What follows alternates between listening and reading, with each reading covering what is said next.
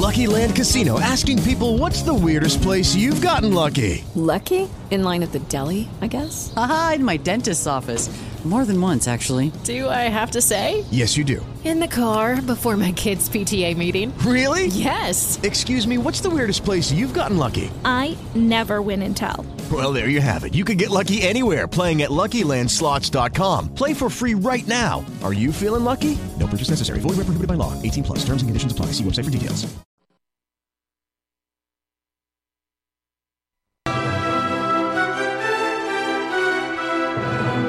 Escuche las novedades legislativas, las más recientes decisiones judiciales que nos afectan a todos, siempre acompañadas por el análisis de destacados abogados nacionales e internacionales.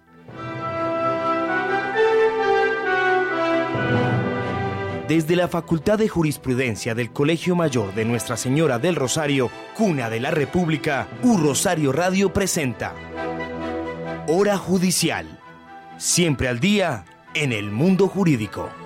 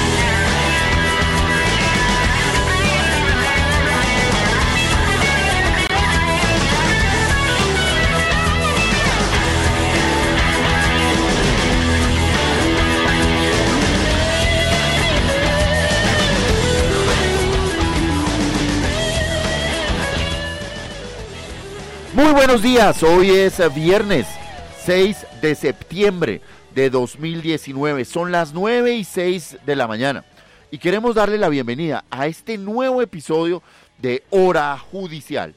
Estamos aquí desde la Facultad de Jurisprudencia del Colegio Mayor de Nuestra Señora del Rosario, aquí en Un Rosario Radio, con Juan Sebastián Ríos, nuestro director.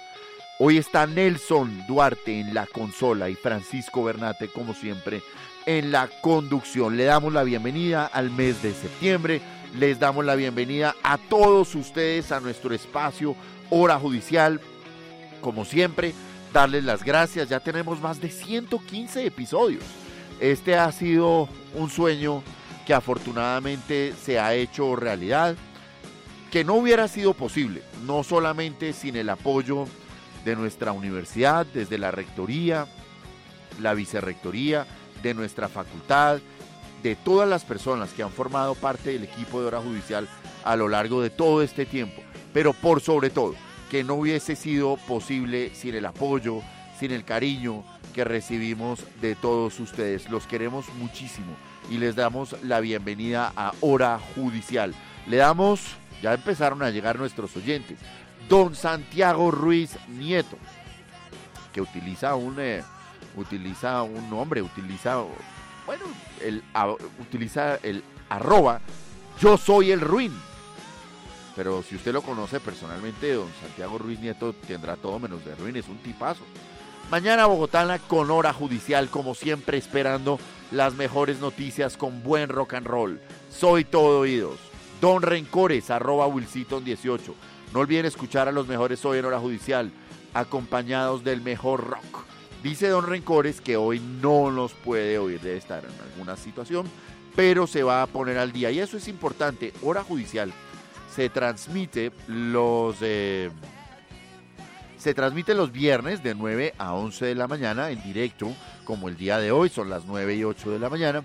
Y si le pasó esto, como le pasa a arroba Wilsito18 que está en una cita o está en algo y no lo puede oír, recuerden que nos pueden oír mañana sábado. Antes hacíamos el programa de 11 a 1 de la mañana, el sábado en diferido. Ahora unificamos los horarios y el sábado nos oyen en este mismo horario, entre las 9 y las 11 de la mañana. De manera que cuando estén en sus diligencias el día sábado, que van que para el médico, que van a llevar al niño, lo que sea, que el sábado el tráfico es muy complicado, pues pueden ir oyendo hora judicial en diferido. Pero si no alcanzó a ninguna de las dos, pues todos los episodios, todos nuestros episodios están en la plataforma Spreaker, donde pueden acceder a todos los, a todos los contenidos. Llega Johnny Giraldo, eh, que nos dice que fueron 15 días de larga espera. Reporta sintonía desde Ibagué y nos cuenta que nos oye a través de nuestro portal urrosarioradio.co grande. Muchísimas gracias a oyentes como tú que han hecho que nuestro programa ya tenga más de 117 episodios, más de 37 mil oyentes. Muchísimas gracias a todos. Son las 9 y 9 de la mañana y les damos la bienvenida a Hora Judicial.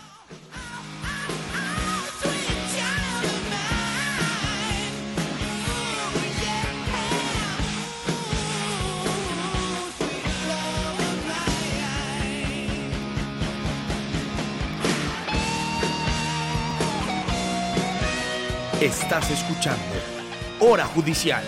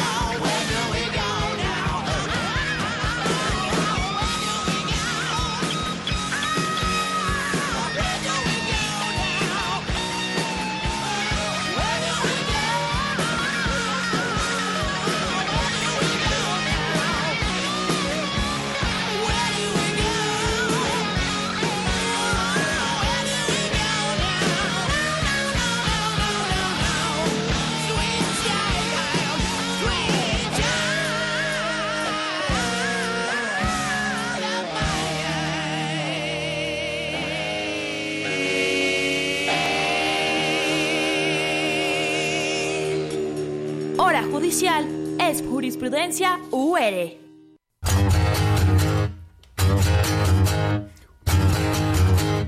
En U Rosario Radio, el doctor Francisco Bernate conduce Hora Judicial.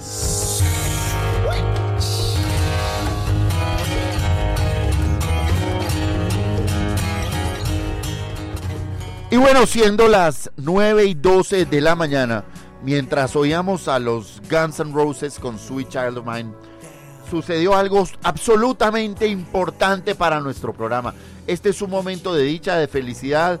Ha regresado nuestra conductora Lady Pimienta. Muy buenos días, profesor Francisco Bernata. Buenos días a todos los que se conectan muy fielmente los viernes a las 9 de la mañana con Hora Judicial por U Rosario Radio. Yo muy feliz de volver, la primera vez que vuelvo en este 2019-2 a Hora Judicial. Estamos felices de que estés de vuelta. Muchas gracias. Estamos conmovidos y te damos la bienvenida ni más ni más que con este. ¿Te gusta Comfortably Numb de Pink Floyd? Claro, claro que Es sí. Tremenda, ¿no? Sí, sí, sí. Ahí eh, el año pasado también estuvimos en el, en el concierto de Roger Waters, impresionante, Sí, es bárbaro, ¿no? brutal.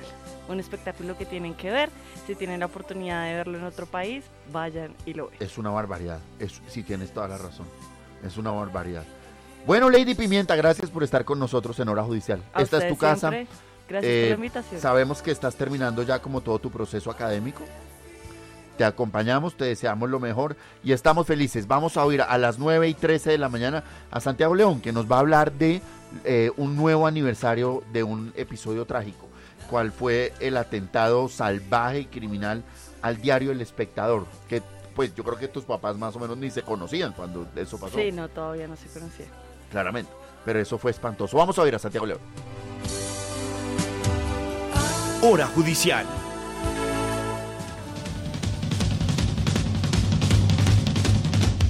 En Hora Judicial nos visita el jurista Santiago León con su audiocolumna Utopía, Mercado y Derecho. Buenos días a la audiencia, al equipo de Hora Judicial y a mis colegas audiocolumnistas. A las 6 y 43 de la mañana del sábado 2 de septiembre de 1989, un camión cargado con explosivos, parqueado en una estación de gasolina, estalló y destruyó las instalaciones del diario El Espectador. El atentado dejó 73 heridos. Aunque no hubo víctimas mortales, los destrozos en la planta del periódico fueron enormes. Guillermo Cano Correa eh, había sido asesinado dos antes, también por el cartel de Medellín. Esta es una escena de tantas que vivimos quienes crecimos en los años 90. Fueron 200 kilos de dinamita. Recuerdo la fachada destruida, pues acompañaba a mi madre a entregar un pedido eh, de una microempresa que ella tenía a un cliente cerca de las instalaciones del diario. Tengo la imagen fresca, me quedó incrustada en la memoria. Un año y medio antes, también sufrió un atentado del diario El Colombiano en- Medellín y en octubre del 89 la sede de Vanguardia Liberal en Bucaramanga eh, también fue atacada. With Lucky Land slots, you can get lucky just about anywhere. Dearly beloved, we are gathered here today to. Has anyone seen the bride and groom? Sorry, sorry, we're here. We were getting lucky in the limo and we lost track of time. No, Lucky Land Casino, with cash prizes that add up quicker than a guest registry. In that case, I pronounce you lucky. Play for free at LuckyLandSlots.com. Daily bonuses are waiting. No purchase necessary. Void where prohibited by law. 18 plus. Terms and conditions apply. See website for details. Judy was boring. Hello. Then Judy discovered ChumbaCasino.com. It's my little escape. Now Judy's the life of the party. Oh, baby, Mama's bringing home the bacon. Whoa, take it easy, Judy. The Chumba life is for everybody. So go to ChumbaCasino.com and play over 100 casino style games. Join today and play for free for your chance to redeem some serious prizes. ChumbaCasino.com. No purchase necessary. Void where prohibited by law. 18 plus terms and conditions apply. See website for details. El atentado al espectador fue planeado y ejecutado por el cartel de Medellín, pero en medio de la adversidad, ese mismo día, entre los escombros, los periodistas lograron hacer su trabajo y publicaron una edición de 16 páginas llamada Seguimos Adelante. Y con esa consigna, ahora, 30 años después, la sociedad colombiana se enfrenta a nuevos retos, a nuevos enemigos de muchas vertientes. Y en ese contexto, la prensa, el buen periodismo, juega un papel fundamental. El modelo de negocio puede estar en crisis.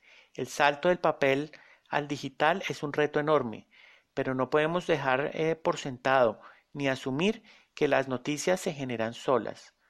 Tengamos en cuenta que detrás de cada contenido hay personas que madrugan, que viajan y que en algunos casos arriesgan sus vidas para informarnos. Un saludo a todas ellas eh, y, un, eh, y, un, saludo a toda la audiencia. Feliz viernes. Hora judicial es jurisprudencia UR. ¿Qué dijeron las altas cortes de nuestro país? ¿Qué leyes se expidieron? ¿Cómo se interpretaron las normas jurídicas existentes y qué cambios se produjeron en el mundo del derecho? Que no se le venza el término y lo encuentre desactualizado. Esto es, con los términos corriendo.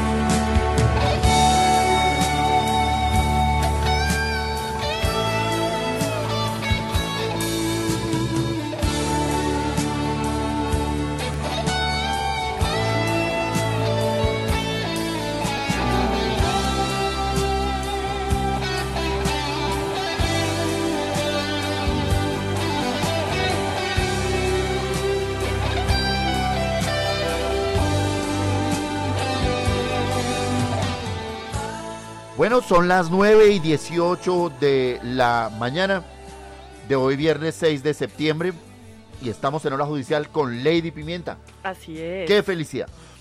Bueno, mi querida Lady Pimienta, estamos aquí en nuestra primera sección donde te vamos a contar que está en nuestro país desde el 26 de agosto y hasta hoy la Corte Interamericana de Derechos Humanos, la máxima instancia judicial que tiene todo nuestro continente y que, eh, va que sesionó en Barranquilla y ya hoy está en Bogotá.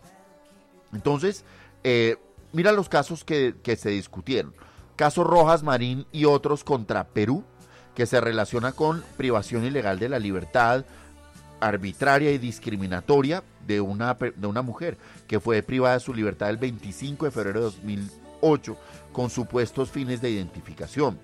Sin embargo, eh, si bien se podía privar en ese momento para que tú te identificaras, pues en este caso supuestamente ella alega que se trataba más bien de una persecución de funcionarios estatales que ejercieron violencia física en su contra y la agredieron verbalmente con reiteradas referencias a su orientación sexual mediante expresiones denigrantes. Caso Noguera y otros contra Paraguay, responsabilidad internacional del Estado por la muerte de Vicente Ariel Noguera, quien prestaba el servicio militar voluntario y se dice que el ejército no ofreció una, una, explicación satisfactoria por la muerte de este adolescente que se encontraba bajo su custodia y pareciera que todo apunta a que lo sometieron a ejercicios físicos excesivos como forma de castigo. Bueno, eh, bueno, ahí tienes ese otro bien interesante, Montesinos Mejía contra Ecuador, que es otra vez detención ilegal y arbitraria eh, con presuntos actos de tortura en su contra. Eh, se, fue detenido sin boleta de detención, sin una situación de flagrancia. Estuvo detenido seis años sin que se resolviera su caso. Se le negaron el habeas corpus, o sea, parece que es un caso de detención ilegal. Eh, el caso Álvarez Ramos contra Venezuela, violación del derecho a la libertad de expresión, derechos políticos y libertad de circulación de Tulio Álvarez Ramos a quien se le abre un proceso penal por el delito de difamación agravada. Caso Perrone Prekel versus Argentina, violación a las garantías judiciales y protección judicial. Está como grave ese. Eh, Rosadio Villavicencio contra Perú, violaciones al debido proceso. El caso, eh, caso Rico contra Argentina, quien fue destituido, Eduardo Rico, quien fue destituido por el Tribunal del Trabajo y fue inhabilitado para ocupar cualquier otro cargo por supuestas faltas disciplinarias. Qué interesante. Caso Gorgitoria versus Argentina.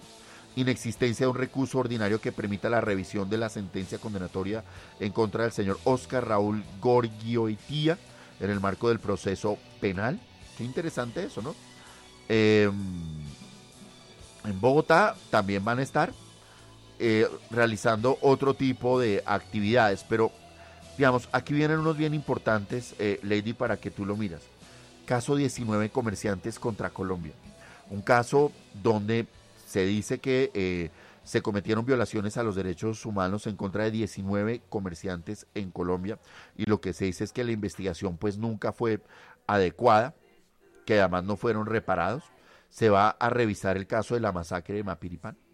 Se va a revisar. Es súper relevante. Y esto no es cualquier cosa. Sí. Esto no es cualquier cosa, ¿no? Y tú que eres muy inteligente y que estás siempre pendiente de todo esto, entre lo que se va a discutir acá es el caso Rodríguez Vera y otros contra Colombia. Entonces, pues no, no me suena. Entonces yo te voy a decir, este es el caso del Palacio de Justicia. Se debate aquí, en Bogotá, donde se, se cuestiona si el Estado colombiano ha llevado a cabo eh, todo lo que se le ha requerido por parte de la Corte Interamericana, si las investigaciones fueron amplias, sistemáticas, minuciosas para llegar a la verdad de los hechos, si hubo sanción a los responsables de la desaparición forzada, eh, si hubo desaparición forzada y ejecución extrajudicial de Carlos Horacio Urán Rojas, qué pasó con las detenciones de Yolanda Santo Domingo, Eduardo Matson, José Vicente Rubiano Galvis, eh, cuáles, eh, qué ha pasado con las investigaciones para esclarecer los hechos referentes a Norma Costanza Esguerra Forero, Ana Rosa Castiblanco Torres, si ha habido una búsqueda rigurosa para determinar el paradero de 11 víctimas desaparecidas, si se ha brindado tratamiento médico, psicológico, psiquiátrico para las víctimas, si se ha, si se ha realizado la difusión televisiva de la sentencia, si se realizó un documental audiovisual sobre los hechos de los casos, si se pagaron las sentencias del caso. Completísimo. Y yo creo que ahí una recomendación que puedo dar desde mi perspectiva es que por favor los colegas periodistas se informen muy bien al respecto porque lo que pasó hace unas semanas también fue la descontextualización de la información, ¿no? Entonces por el afán del titular, el afán del clic, se generan titulares que terminan siendo desastrosos para las víctimas, para el público, la, la gente empieza a entender mal. Entonces mucho ojo y por supuesto hay que ir estar muy pendiente del proceso. Mira, hoy está aquí la Corte Interamericana. Sí. La noticia sobre la inexistencia de desaparecidos la tiraron hoy hace ocho días. ¿Tendrá que ver o no? La Corte Interamericana dice, yo ya saqué un fallo, voy a ir a Bogotá a ver cómo es que están cumpliendo con el fallo. Y mira, ocho días antes, la Fiscalía General de la Nación dice, no hay desaparecidos. Exactamente. O sea, es un día muy importante. Además van a revisar a ver cómo va Colombia cumpliendo con los casos ya sentenciados. Caballero Delgado y Santana, Las Palmeras, 19 comerciantes, Masacre de Pueblo Bello, Vereda La Esperanza y Sasa Uribe. O sea, yo no sé, eh, realmente eh, vamos a ver qué pasa. Vamos a ver qué pasa, pero es muy importante que esté la, la Corte Interamericana de Derechos Humanos. Para nuestros oyentes que quieran hacer el seguimiento, nos dicen de la Corte Interamericana que lo pueden hacer en el perfil en Facebook, en Twitter lo pueden seguir como arroba corte, corte IDH y en IA Human Rights para la cuenta en inglés. ¿Van a utilizar otras plataformas? ¿Tú me ayudas ahí? ¿Flickr? No la conozco. Yo tampoco. ¿Vimeo? Sí, Vimeo es la plataforma de, de, videos. Allí no se transmite en vivo, sino que se cuelga posteriormente el video. ¿Como un YouTube? Sí, como un YouTube. SoundCloud es de audio, ¿no? Sí, de audio. ¿Cómo la ves? Buenísimo, pues hay que hacer el seguimiento y de seguro acá en Hora Judicial también les estaremos contando qué termina de pasar con todos esos casos, porque hay que informar. Hay que informarlo y hay que hacer el seguimiento y hay que decir, es muy importante que esté la, la, la, Corte Interamericana en Colombia y hay que darle toda la relevancia a eso. Mi querida Lady, a las 9.25 vamos a oír a nuestro segundo audio columnista, el doctor Lucas Quevedo.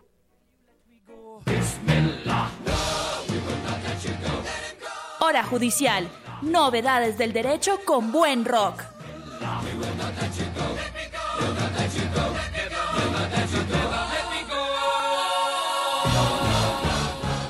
Buen día, apreciado Francisco y Lady, estimada audiencia de Hora Judicial, feliz viernes. En esta semana y en los siguientes días mis pensamientos están con mi amigo Pacho Bernati a la espera de que la Corte lo elija como magistrado de la Sala Penal.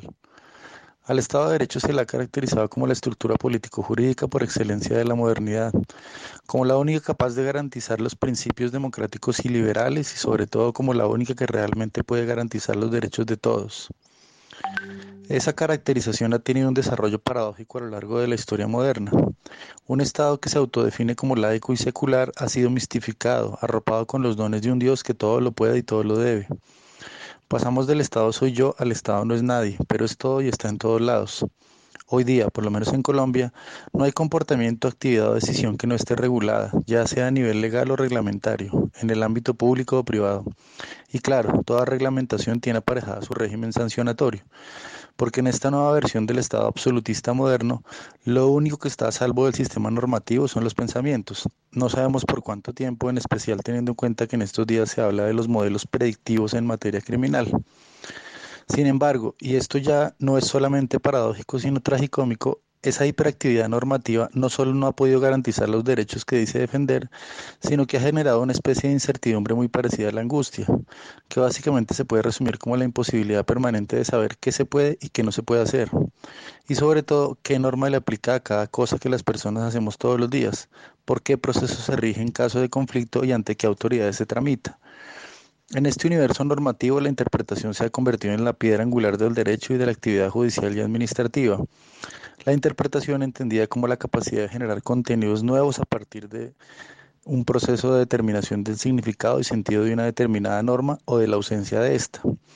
Esto supone una claudicación evidente de un aspecto central del proyecto moderno del Estado de Derecho, puesto que la división de poderes y la estructura del Estado de Derecho tenía precisamente como objetivo central limitar al máximo la arbitrariedad y la constante inseguridad jurídica en que vivían las personas como consecuencia de la falta de un poder normativo centralizado, el cual se le encargó al legislativo. Al margen del hecho de que en general los legislativos se han convertido en los principales centros transaccionales de las democracias, en los que todo es negociable, comenzando por los derechos, es evidente que ese poder normativo ya no les pertenece, por lo menos en la práctica, y eso ha traído consecuencias trascendentales en la noción de nuestro Estado de Derecho. En el caso de la contratación estatal, por poner un ejemplo que me es cercano, el paso de una entidad a otra supone, entre otras cosas, el cambio de las reglas que disciplinan los procesos contractuales. En algunas entidades los aspectos subsanables de una oferta son unos, en otras ya no son esos. Y para algunas la consularización de un documento es similar a la postilla, en otras no. Ya así podríamos pasar por la mayoría de normas y principios que rigen la actividad contractual del Estado. Cada entidad tiene su propio marco normativo, sus propias leyes, entre comillas, en última su propio Estado de Derecho. El carácter heterodoxo del derecho y su particular flexibilidad tienen una relación directa con el hecho de ser en sí mismo una entidad lingüística. Sin embargo, esa particularidad no explica la multiplicidad de interpretaciones que sobre una misma norma pueden aparecer en un escenario en el que hay más de un abogado. El caso colombiano parece más una película de ciencia ficción al estilo del Kubrick de 2001 Odisea en el espacio. Nunca se sabe qué viene, qué esperar. Todo es una sorpresa, un evento único.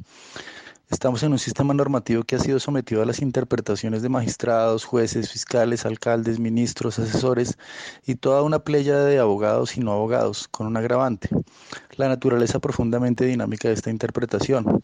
Lo que para un gobierno era dos, para el siguiente es un tres y medio, y así.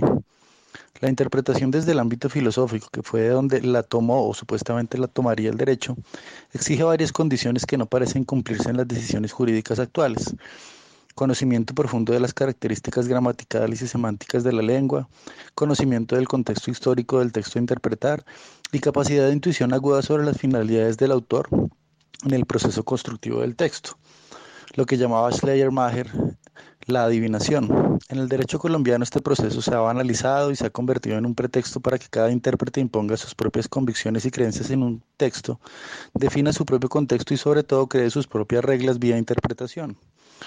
Convencido que la interpretación es un elemento fundamental del derecho, la situación actual genera incertidumbre innecesaria y sobre todo una inseguridad jurídica que es incompatible con el respeto de los derechos. Y si no, miren el derecho a través de los medios de comunicación masivos. Gracias, buen fin de semana. Hora judicial. Novedades del derecho con buen rock.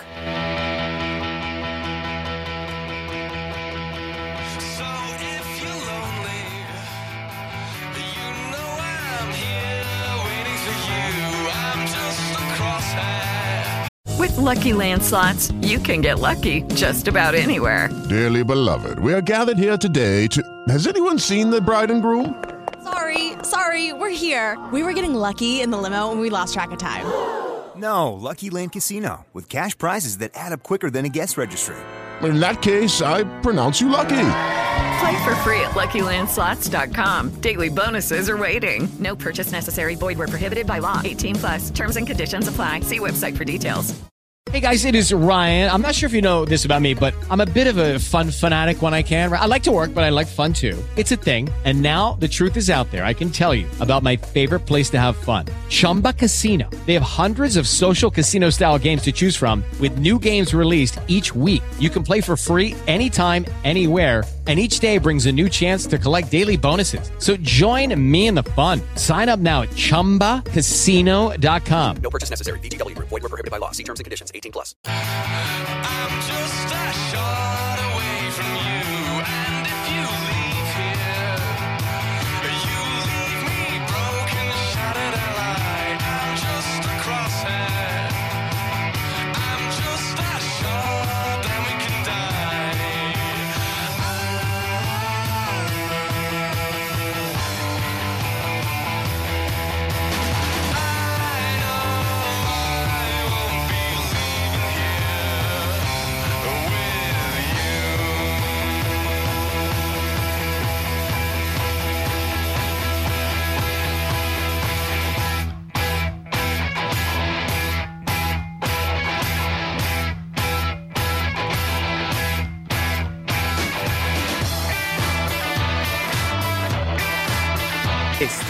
Escuchando Hora Judicial.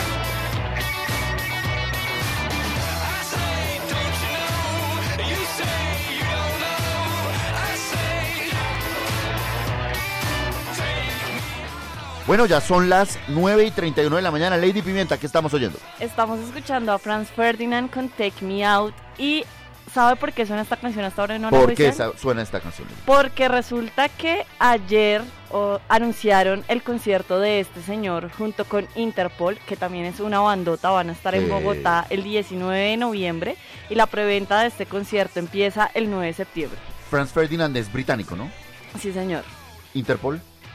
Ya le confirmo, porque creo que son británicos también. Pero bueno, Y- ellos ya estuvieron en Bogotá. Sí, Franz Ferdinand ellos estuvo en Bogotá. Y Interpol también estuvo este año. Eh, Interpol es de Nueva York. Es de Nueva York. Sí. Y pues Interpol estuvo este año en el Festival Stereo Picnic. eh, Ah, lo, charlamos un, rato acá en Hora. Judicial.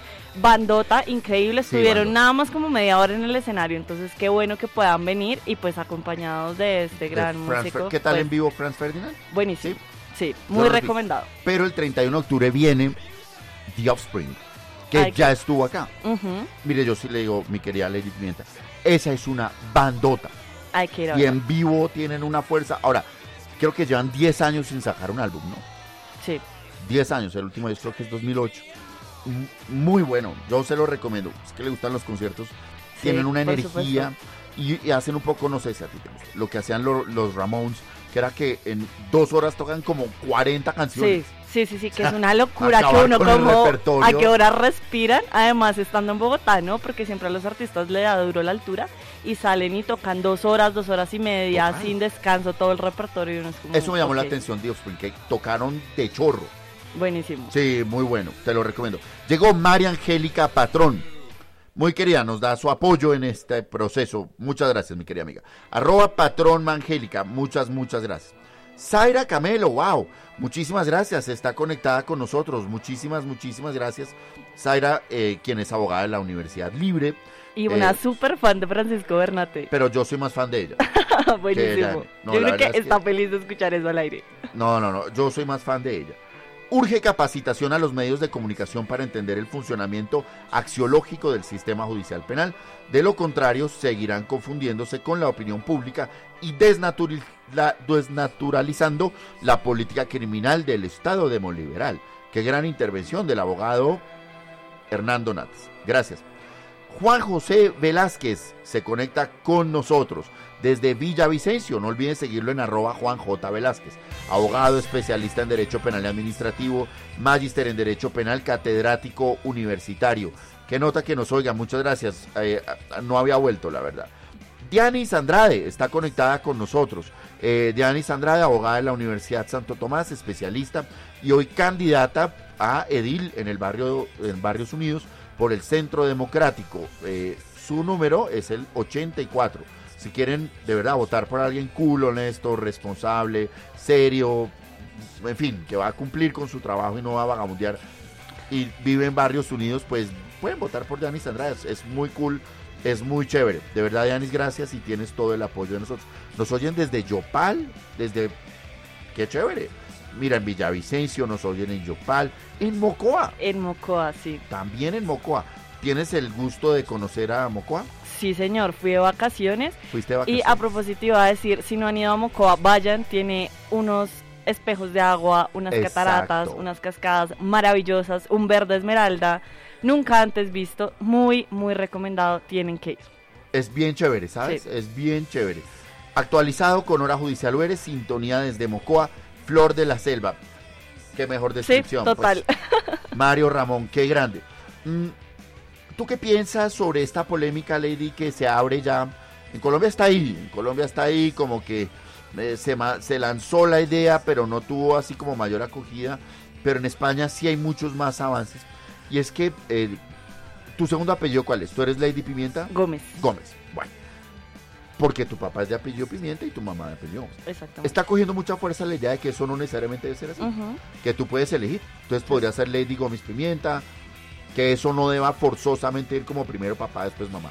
¿Cómo lo ves? A mí realmente no, no me preocupa. No te preocupa. Sí, de hecho, eso me hace recordar a mi abuelita, porque ella siempre ha dicho como no, el apellido de la mamá debería ir primero porque uno sufre mucho llevando al hijo nueve meses y bueno, en fin, y, y, pues lastimosamente hay también padres que, que, desaparecen, entonces conozco muchos casos en los que le terminaron poniendo el apellido del papá y después el sujeto desapareció y los niños no pueden salir del país porque ni idea dónde está el papá, entonces no sé, me parece que debería ser más abierto el, el uso, no, me, no es algo que me, me parece que deba encasillarse como primero el apellido del papá y después de la mamá, creo que debería ser flexible. Debería ser flexible. ¿Y estarías de acuerdo cuando el padre maltrata o incluso asesina a la madre de la familia que supriman el apellido a los hijos? El señor se llama Juan eh, González Rodríguez, pero se resulta que el señor González mató a la señora Rodríguez. ¿Estás de acuerdo con que les quiten a los hijos el apellido del papá cuando es un asesino? Si los hijos quieren, yo siento que sí podría, o sea, estaría de acuerdo pero si a los hijos no, no, les perturba, no, los molesta, no siento que deberían obligarlos a quitar. Siento que debería ser más una decisión autónoma, como la posibilidad de, de retirar el apellido. Pues tenemos un caso muy interesante en Argentina, donde se aprobó el pedido de supresión del apellido paterno solicitada por los hijos menores luego de su, que su progenitor asesinara a su madre. Dicen en Argentina que lo ideal pues es que el nombre no cambia, pero eso no es absoluto. En este caso, quien pidió la supresión del apellido paterno respecto de sus hijas fue la abuelita. Señaló que es una carga para sus nietos llevar el apellido del asesino de la madre. Los niños no cuentan hoy con su madre por la desaparición forzada, obra de su progenitor, el cual actualmente está privado de prisión a 23 años, lo cual ha dejado a los niños con consecuencias irreparables, irreversibles, si a eso se agrega que tienen que superar que en la escuela los llamen por su apellido paterno, se les está causando un daño psicológico, siendo ello indigno, aberrante y repulsivo. ¿Qué te parece? Pues bueno, ahí es diferente porque tenemos menores de edad en, en el dilema. La abuelita, y la abuelita fue la que... Exactamente, la que pidió el retiro. Siento que ella está en la autoridad de está en el derecho de pedir que lo retiren. Eh, pues porque igual, si es la tutora de los niños, pues es la responsable. Y mira que dice algo muy cierto, a los niños normalmente se les va a llamar por su apellido en el colegio, en el trabajo, y esa es una forma de recordarles, pues dice la abuela, el asesino de su madre, y eso les puede causar un gran daño. Sí, ahí creo que es esencial la manera en que uno trabaja con esos temas, ¿no? Total. Eh, por ejemplo, en mi caso, el apellido a mí toda la vida, la gente me ha preguntado como, ¿y te molestaban en el colegio? ¿Te hacían bullying? No sé qué. Es como, no, o sea, pues es un tema de, de manejar es también como las familias generan concepciones alrededor de los nombres. Es como Total. tú tienes ese apellido, pero tú no eres como esa persona, tú tienes un camino diferente, te vas a formar y pues si ya se siente muy afectado, pues que lo cambie, no hay problema. No hay problema. A las 9 y 39 de la mañana de hoy, 6 de septiembre, Lady Pimienta, te invito a que oigamos a Julio Enrique Acosta Durán. ¿Te gusta lo que está sonando desde fondo? Lady Pimienta Voy a- es nuestra a- DJ, eso es una bandota. Claro que sí. Muy, muy amenizados hoy en hora judicial. Ese es Journey. Claro que Don't sí. Stop Believing. Just a city boy, born and raised in South Detroit. Estás escuchando Hora Judicial.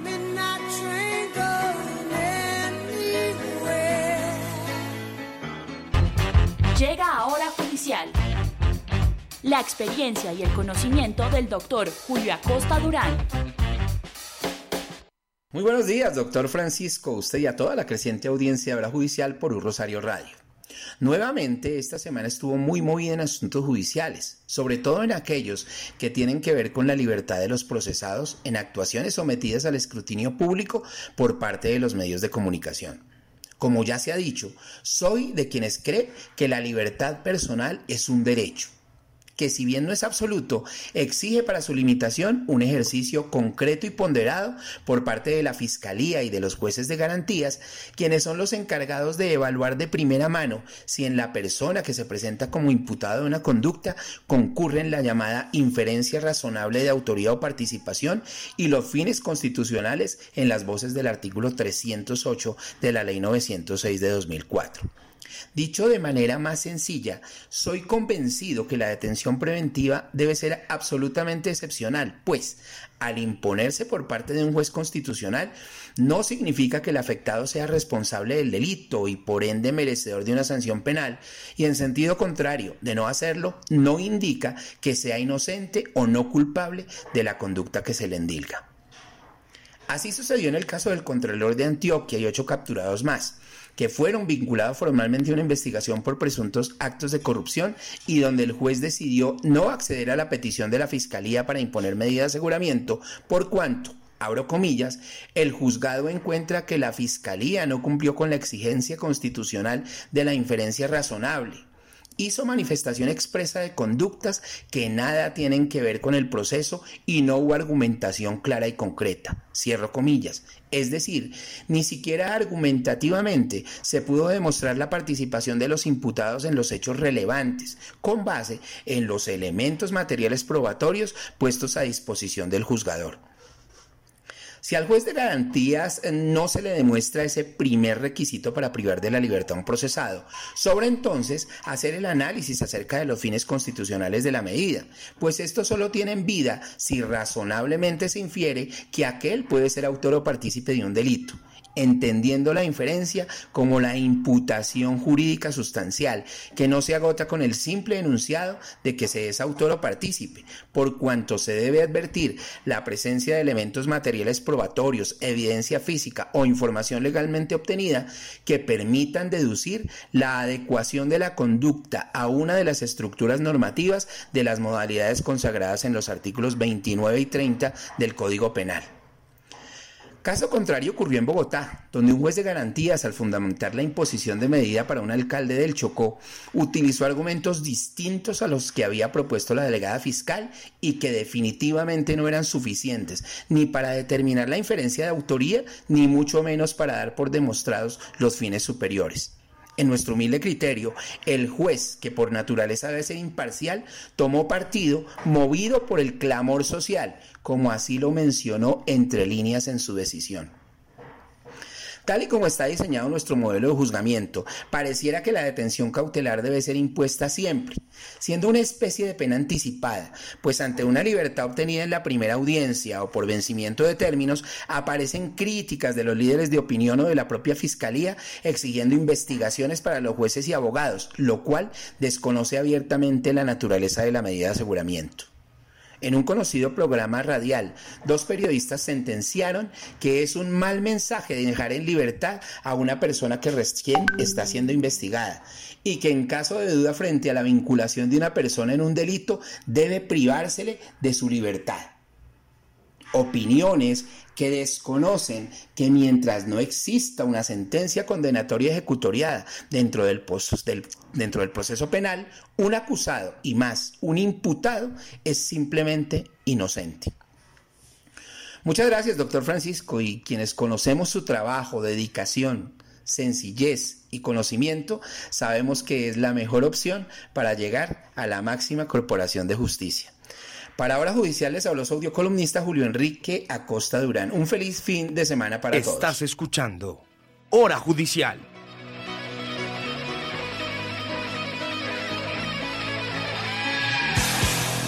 A singer in a smoky room. A smell of wine and cheap perfume.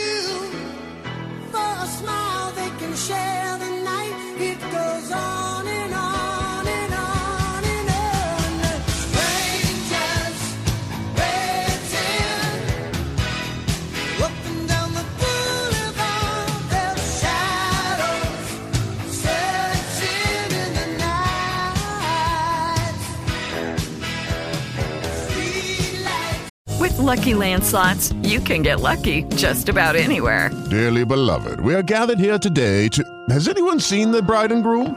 Sorry, sorry, we're here. We were getting lucky in the limo and we lost track of time.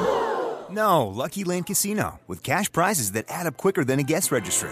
In that case, I pronounce you lucky. Play for free at LuckyLandSlots.com. Daily bonuses are waiting. No purchase necessary. Void where prohibited by law. 18 plus. Terms and conditions apply. See website for details. Lucky Land Casino asking people what's the weirdest place you've gotten lucky? Lucky? In line at the deli, I guess? Aha, in my dentist's office. More than once, actually. Do I have to say? Yes, you do. In the car before my kids' PTA meeting. Really? Yes. Excuse me, what's the weirdest place you've gotten lucky? I never win and tell. Well, there you have it. You can get lucky anywhere playing at LuckyLandSlots.com. Play for free right now. Are you feeling lucky? No purchase necessary. Void where prohibited by law. 18 plus. Terms and conditions apply. See website for details.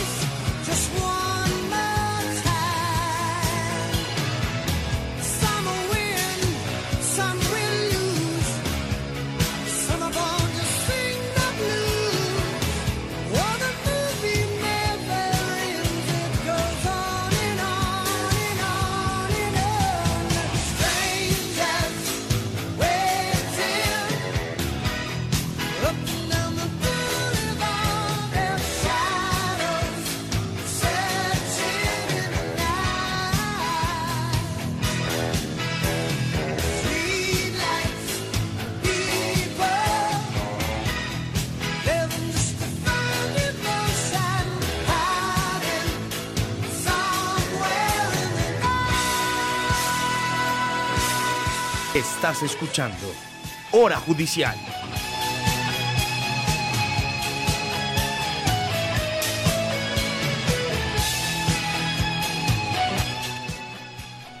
Bueno, mi querida Lady, tremendo como siempre, Julio Acosta hablando en este caso sobre esta polémica de las libertades. Son las 9 y 47 de la mañana, hoy es viernes 6 de septiembre. Estamos en hora judicial con Lady Pimienta en la conducción, Juan Sebastián Ríos, Nelson Duarte. Estamos todos felices de tenerte de vuelta, Lady. Llegó el edificio con vida, nos oyen aquí nomás. Eh, gracias por oírnos a todos los judiciales de Convida. Confírmenos, por favor, si el próximo 12 eh, de septiembre hay paro judicial. Parece que hay un paro de un día. Entonces le pedimos aquí el favor a nuestros oyentes que nos aclaren ese dato, si hay o no hay actividad judicial el día 12. Don Nadie Oficial, saludos a sus, nos dice saludos a mis audiocolumnistas favoritos. Iván Cancino, Julio Acosta, Joana Giraldo. Los tres ya están en camino. Y nos dice Nelson Duarte, Lady Pimienta. Yo, yo aquí sí me declaro ignorante. que lo complazcan con su canción favorita que se llama Dulce Pecado de Jesse Uribe. Yo creo que no es de, del estilo del profesor Bernate. No sé qué es. Sí, quedaría impactado. Creo que nunca volvería a dejar que le recomendaran canciones para hora bueno, pero si lo pide Juan José, arroba oficial, busquémosla. Vamos a sorprenderlo, Nelson. Se llama Dulce Pecado de Jesse Uribe. No sé qué es. ¿Qué ritmo es? Ya, no lo, voy a, no, lo voy, no lo voy a hacer el spoiler. Voy a dejar que la oiga para que se sorprenda. Lady Pimienta, ¿te suena violencia obstétrica? Claro que sí, me suena muchísimo. Cuéntanos qué es la violencia obstétrica. Eh, la violencia obstétrica es una práctica negativa por parte de los médicos cuando las mujeres están en, en el proceso de parto y eh, se genera desde la violencia física como usar eh, instrumentos que afectan el cuerpo de la mujer hasta la violencia verbal y psicológica que es el típico comentario de cuando lo estaba haciendo no le dolió o cuando lo estaba haciendo no se estaba quejando. Todos esos tipos de comentarios hacen parte de las prácticas de violencia obstétrica y que impiden que las mujeres tengan y lleven a cabo eh, su parto de una manera agradable, confiada en una relación positiva con sus médicos. Impresionante. Yo nunca había oído hablar de eso. ¿Nunca? No. Pero, y, y de hecho te voy a decir que judicialmente no, no, no, no conozco. pues. En México eh, se habla, eh, por primera vez en la Corte Suprema de Justicia, allí la llaman Suprema Corte, un asunto relacionado con violencia obstétrica, violación a la integridad personal y autonomía reproductiva a través de la esterilización forzada y la violación al consentimiento informado para la realización de tratamientos médicos. Entonces, lo que dicen es que por primera vez en este caso eh, se podría en México hablar de, de la violencia obstétrica, sobre la cual pues no, no, no había yo oído, eh, pero que resulta bien, bien interesante. Sí, la violencia obstétrica es algo en lo que han trabajado muchísimo los movimientos feministas para concientizar a las mujeres sobre el proceso de parto y su relación con los médicos ginecólogos y eh, también con las enfermeras, porque muchas veces lo que uno se encuentra en estos escenarios y también, eh, por ejemplo, cuando las mujeres acuden a los centros y a los prestadores de salud a hacer eh, intervenciones voluntarias del embarazo, es que se tienen que someter a estos tipos de comentarios, estigmatización y demás. Entonces hay un montón de prácticas, un montón de discursos que entran dentro de esta categoría y lo que han hecho los movimientos feministas es generar conciencia sobre eh, las pacientes y también sobre los médicos, pues para que se disminuya como ese impacto psicológico y físico dentro de las mujeres. Impresionante. Impresionante, Lady Pimienta. 9 y 51 de la mañana, estamos en hora judicial. Aquí no olviden que utilizamos el hashtag hora judicial UR en Facebook, Twitter, Instagram. Estamos como U Rosario Radio. Nos saluda Rubén Darío Acosta, que nos dice que le encantó la columna de Julio Acosta y que por el bien de todos cree él, dice él, que los periodistas judiciales deberían conocer estos puntos de vista. Lo mismo dice María Angélica Patrón, a quien le enviamos un beso, un abrazo y todo el cariño. Se conecta, mira este, este, no sé, este es como muy tú, te va a gustar este. Nos dice Luisa Fernanda Coral, que es arroba lut, lu multimedia, arroba lu multimedia. Ella nos cuenta que le encantan las historias dulces y el café amargo, es lectora y apasionada por la música. Es la webmaster de mi portal favorito, El Parche del Capuchino. Luisa Fernanda, mira, mira qué cool lo que dice y es muy tú. Madurez es organizar un informe en tu oficina, apagar el ruido de una emisora cualquiera y trabajar a ritmo de rock. Buenísimo. Esa eres tú, ¿no? Un tú no eres poquito. como muy ritmo de rock. Yo, yo quisiera que ella nos contara que si le gustan los gatos y ahí ya yo creo que sería como mi gemela. Conectado a hora judicial, escuchando a Julio Acosta, nos dice Eduardo Castaño, arroba anticorrupción 9. Yo también llegué a hora judicial, aquí estoy, nos dice Lili Guarín. Conectado, Pava y Tacho. El caso del atentado al periodismo, la justicia y la población por parte del crimen organizado. Es importante mantener el rigor histórico. Muchas, muchas gracias por oírnos, Pava y Tacho. Como siempre, súper conectado. Nuevamente en sintonía, nos dice Aduar HAC, a- arroba Aduar Lenin. Aduar nos oye desde San San Andrés. Qué delicia, hace mucho no voy a San Andrés. Hay que volver. Es verdad, hay que volver. Pero mira la, lo- la- la- la biografía de Aduar, es bien interesante porque él es pastuso, Ujú. ¿m? papá de Juliana, especialista en Derecho Administrativo e Instituciones Jurídico-Penales en Probatorio Penal, magistrado, procurador judicial primero de San Andrés por concurso. Es decir, eh, es procurador judicial en San Andrés, pero qué historia de vida más bonita. Nació en Pasto. que también es una ciudad hermosa, Oh, hermosa, hermosa. Si tienen la posibilidad de ir, vayan. Cambian de ambiente total, ¿no? Uno baja el ritmo como a una revolución, pasa de 3.000 revoluciones a una. Uy, pero ese es un viaje increíble. Sí, hay que hacerlo. Hay que hacerlo, claramente hay que hacerlo. Eh, lo- no olviden seguirlo en arroba Eduard Lenin y chévere que nos cuente un poco la historia de cómo es nacer en Pasto, vivir en Pasto y hoy en día trabajar en San En Andrés. San Andrés, claro que sí. Parece ser, yo, yo eso sí no puedo confirmarlo, que, y él no lo podrá decir, que parece que en San Andrés es muy eficiente la justicia, digamos, hay poquitos juzgados, pero que... Pero funciona sí, buenísimo. Que marcha muy bien, ya nos lo contará. A las 9.54, Lady, te invito a que nos actualicemos en la semana judicial en Colombia. No sé, pues tú eres antropóloga, eh, mm, ¿cómo ves tú? Eh, ¿Tú te sentarías a leer ámbito jurídico? De hecho, venía leyendo ámbito jurídico porque tenía que llegar Oh, conociendo un poquito ¡Qué de... grande Lady Pimienta! Claro, tenía que llegar un poco preparada y por supuesto eh, una de las noticias de la semana que me parece súper relevante fue la sentencia sobre la higiene menstrual. Entonces ahí en ámbito jurídico, lo que pasa es que si la leyeron en otros medios, eh, en otros diarios de difusión nacional, la noticia está un poco incompleta. Entonces váyanse a ámbito jurídico y ahí le dan todo el detalle eh, de lo que realmente pasó con esta sentencia, que es la 398. Oh, esto, ¿qué tal? Vengo súper preparada. Si a- debo decir, voy a decirlo públicamente, si algo me llega a pasar a mí del verbo cambio de trabajo, que- o sea, Lady Pimienta será la conductora de hora judicial. Queda usted encar- encargada de La esto los herencia. viernes- Los viernes de 9 a 11. De- Esperamos, eh, bueno, esperamos que usted se quede con hora judicial, eso sí va a ser Dios, así. qué gran responsabilidad me acaba usted de dar. Pues en efecto, Lady, eh, ámbito jurídico es el espacio de información profesional, de información especializada más consultado en Colombia. Lo puedes consultar en internet como ámbitojurídico.com, lo puedes consultar a través de la aplicación Ámbito Jurídico que está para Android, está para iOS, eh, lo puedes utilizar en tu celular, en tu tablet, en tu tablet, o también puedes consultarlo a través de eh, el periódico impreso, ¿no? Eh, como te decía, ámbito jurídico, tenemos la suerte de que nos acompaña aquí en Hora Judicial.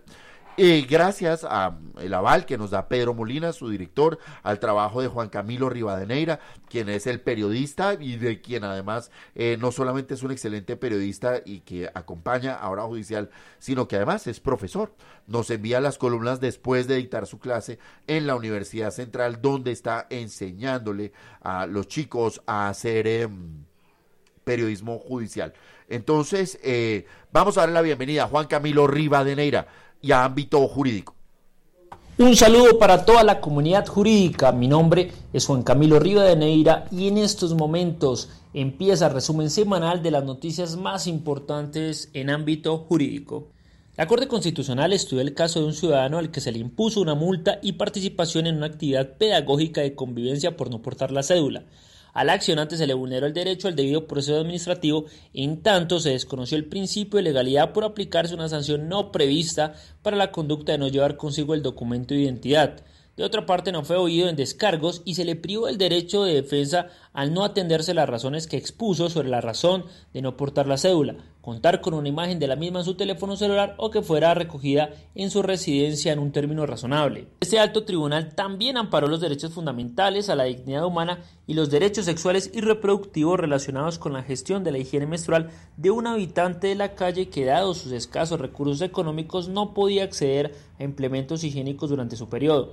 En el fallo se ordena a la Secretaría Distrital de Integración Social de Bogotá suministrarle a la ciudadana los insumos adecuados y se exhortó a los entes territoriales para que revisen y diseñen sus políticas públicas en esta materia.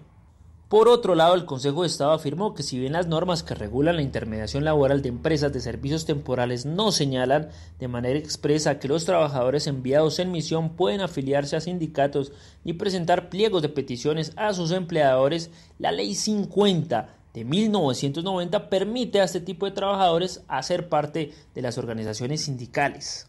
Copropietarios, el Consejo Técnico de la Contaduría Pública indicó que los recursos que se recaudan por cuotas ordinarias y para el fondo imprevistos deben ser reconocidos por separado. De no hacerlo, cuando los recursos recaudados son insuficientes para cubrir los gastos de la copropiedad en el periodo, podrían ser aplicados para cubrir el déficit que se origina cuando los ingresos de las cuotas ordinarias son inferiores a los gastos de la copropiedad o cuando las cuotas extraordinarias aprobadas no cubren la totalidad de gastos comunes de la copropiedad. Y atención, ¿sabía que puede retirar sus cesantías para comprar acciones del Estado? Pues el Ministerio del Trabajo lo confirmó al incluir en el decreto 1072 del 2015 único reglamentario del sector la regulación correspondiente al retiro de cesantías para financiación de vivienda por terminación del contrato de trabajo, por sustitución del empleador, por llamamiento a filas, para educación, para compra de acciones de propiedad del Estado y el traslado de cesantías entre administradores de fondos de cesantías o entre estas y el Fondo Nacional del Ahorro. Finalmente los invitamos a nuestra sección de multimedia en ámbito jurídico.com. Recapitulamos las opiniones que nos dejaron reconocidos expertos sobre el desafío de la justicia transicional por parte de los disidentes de las FARC que anunciaron su retorno a la lucha armada. No olvide que estas y más noticias las puede encontrar en ámbito jurídico. Hasta pronto. Estás escuchando Hora Judicial. Listo, va. Jesse Uribe, repítela.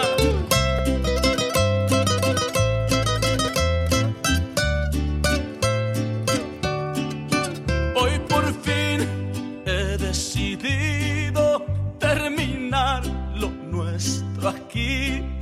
Le hace daño a nuestras vidas esta relación prohibida. Profesor Francisco Ornate, volvemos con la sugerencia musical de uno de, los nadie tuiteros. del gran Juan José. ¿Quedó sorprendido? Quedé sorprendido porque pensé que Jessie era una chica. Pues normal, ¿no? Sí, pasa, pasa. Pues, está- pues no, sorprendido no. Yo pensé que no, ¿no? Y está chévere, ¿no? Sí, pues esta canción suena muchísimo eh, cuando uno sale acá de la Universidad del Rosario por una cerveza con los amigos. Suena ¿Qué pienso en eso? ¿Como en cerveza o en billar? exactamente. y amarnos más, besar los labios sin parar.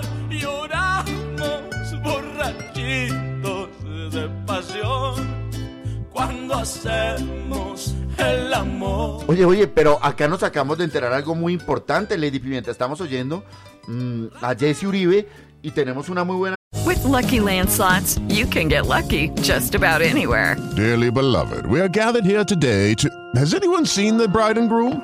Sorry, sorry, we're here. We were getting lucky in the limo and we lost track of time. No, Lucky Land Casino, with cash prizes that add up quicker than a guest registry.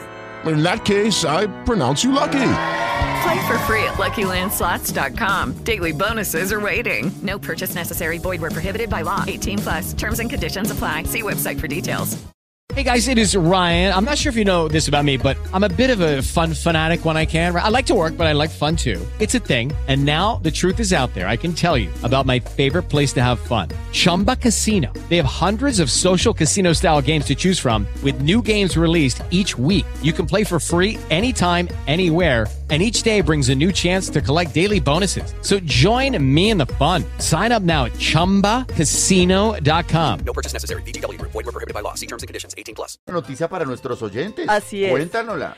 Pues hoy arranca un nuevo programa en Un Rosario Radio, se va a llamar Así es que se canta y lo va a hacer nada más ni nada menos que nuestro control master Nelson Duarte sobre música popular. Muy bien porque no había tenido nada Un Rosario Radio sobre música popular y hay que darle gusto a todos. Nelson me está diciendo que arranca con toda, arranque con Arely Senado, entonces para que se conecten, buenísimo, de 2 a 3 de la tarde por Un Rosario Radio, no se lo pierdan, va a estar muy chévere. pero yo creo que para oír el programa, usted es el que lo va a hacer. Felicitaciones. Viernes de 2 a 3, ¿con repetición o sin repetición? Sin repetición, los viernes de 2 a 3, buen horario. Queda en Spreaker. Ok, ¿y es música? ¿Usted solo pone la música o también va como a hablar?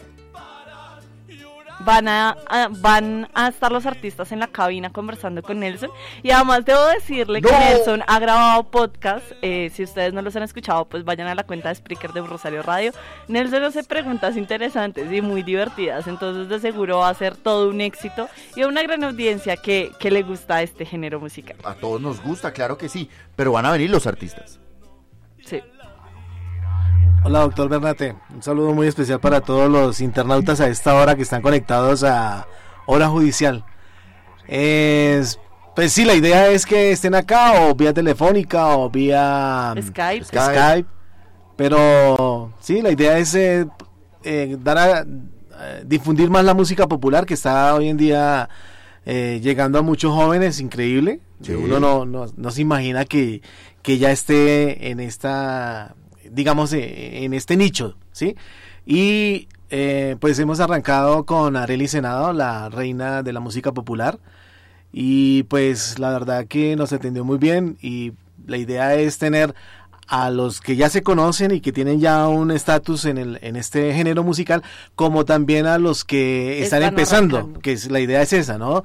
Que, que, que tengan ese sueño ya de que su música empiece a sonar a través de un medio de comunicación y qué mejor que Eurocero Radio.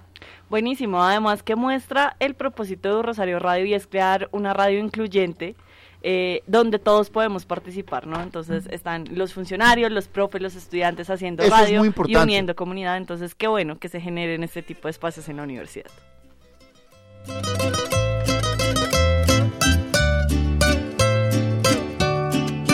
Hoy por fin he decidido terminar lo nuestro aquí. Le hace daño a nuestras vidas esta relación prohibida. Y cuando me atrevo a hablar, para cortar con esta historia de amarnos a la escondida, pero te veo. Estás escuchando Hora Judicial.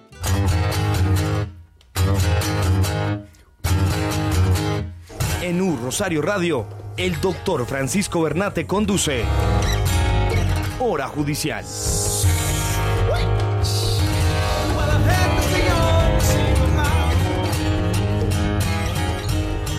Son las 10 y 4 de la mañana y ha tenido mucha acogida eh, la sugerencia musical. Álvaro Rolando Pérez, arroba Álvaro Pérez 1. Bien por la música popular. Lili Guarín, Jesse Uribe es su nombre. ¿Qué pasó, Rocky Derecho? ¿Qué es esto, por Dios? Dice Heidi, arroba Hegot85, que, eh, bueno, no, que está en sintonía con nosotros. Eh, la maravillosa Lady Pimienta de vuelta, dice Heidi. Gracias, Muchas gracias, Heidi. Heidi. Qué grande, ¿no? Claro que sí, qué bueno que nos ayuden a hacer tendencia hoy viernes eh, en hora judicial y por supuesto en Rosario Radio. Bueno, muy bien, mi querida Lady. Entonces, todos conectados hoy a las 2 de la tarde. Vamos a oír el programa de Nelson Duarte. Vamos a apoyarlo, queda en el podcast. Van a ver los artistas, vamos a conocer, digamos, más a profundidad este género.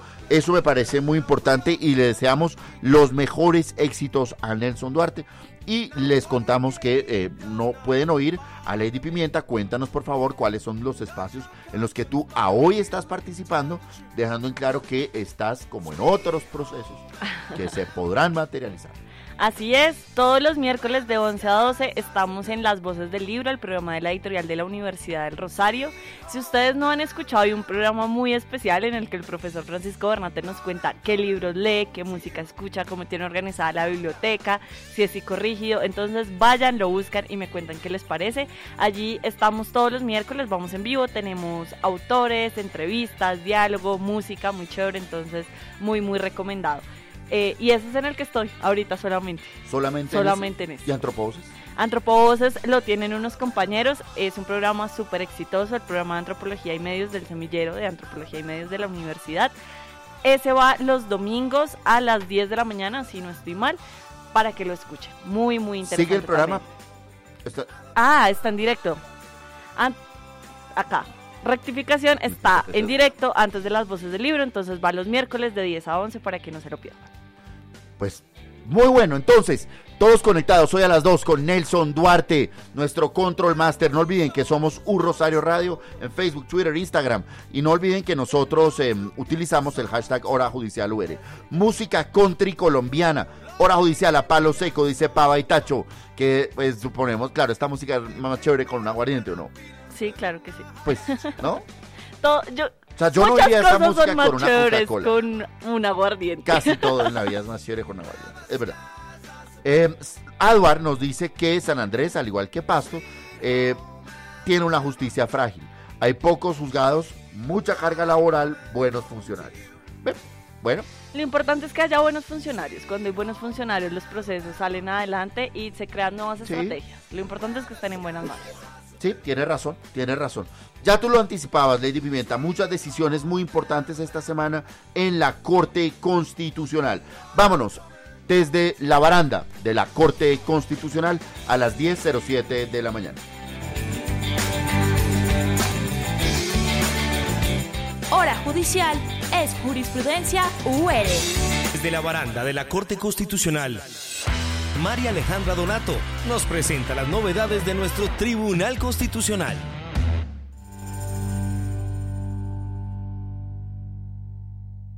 Estás escuchando Hora Judicial.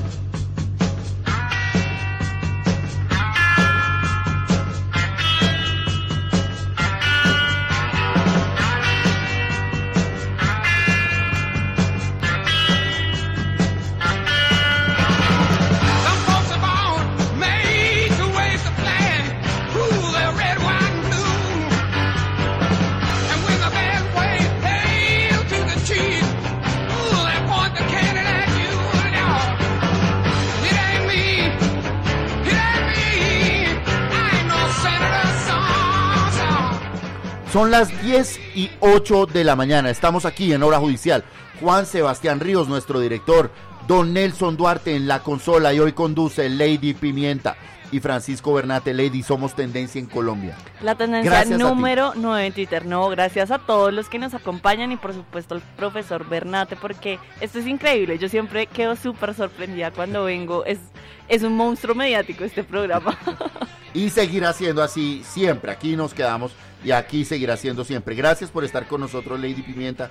Y ya tú lo anticipabas, la Corte Constitucional ha tomado decisiones muy importantes sobre las que tú, digamos, has oído y te has informado. Una, la que tú nos comentabas, y otra que yo no sé si te ha pasado, que vas por la calle y te piden la cédula y oh sorpresa no la tienes.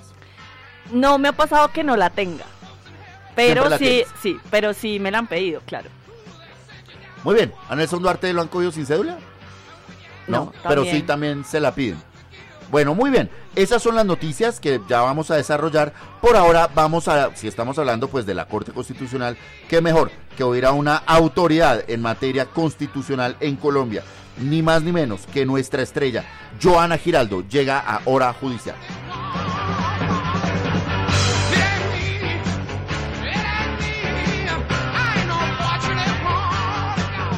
Hora judicial es jurisprudencia UR. La voz de Joana Giraldo se conecta con Hora Judicial. Queridos oyentes de Hora Judicial, una juez federal de Estados Unidos, con fundamento en la doctrina del foro público que ha elaborado la Corte Suprema de Justicia de ese país, estimó que el bloqueo que realiza el presidente Trump a sus contradictores y críticos se basa únicamente en un discurso político que resulta chocante para el titular de la cuenta, lo que constituye discriminación en razón del discurso y censura por impedir la interacción sobre sus tweets con otros usuarios de la red social. Sobre este punto, el año pasado analizamos el fallo que sostuvo que la cuenta del presidente se puede catalogar como un foro público no tradicional y en ese orden las restricciones solo están permitidas si se encuentra un vínculo estrecho con intereses públicos o estatales convincentes. Es decir, se exige una carga argumentativa mayor, por lo que en principio el presidente de Estados Unidos no puede bloquear a usuarios en redes sociales.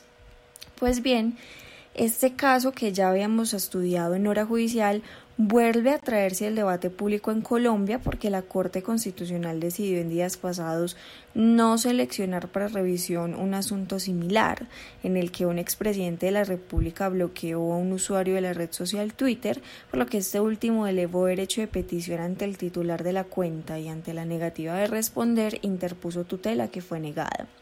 El Tribunal Constitucional en los últimos meses ha seleccionado tutelas y prepara una importante sentencia de unificación sobre los límites a la libertad de expresión en redes sociales y temas como la responsabilidad del emisor de contenidos, de las plataformas digitales en la difusión de información, eventuales controles y las facultades para dar de baja de forma unilateral y sin la intervención de un juez publicaciones que según las políticas de privacidad y buen uso de la plataforma se encuentren prohibidas, entre otros.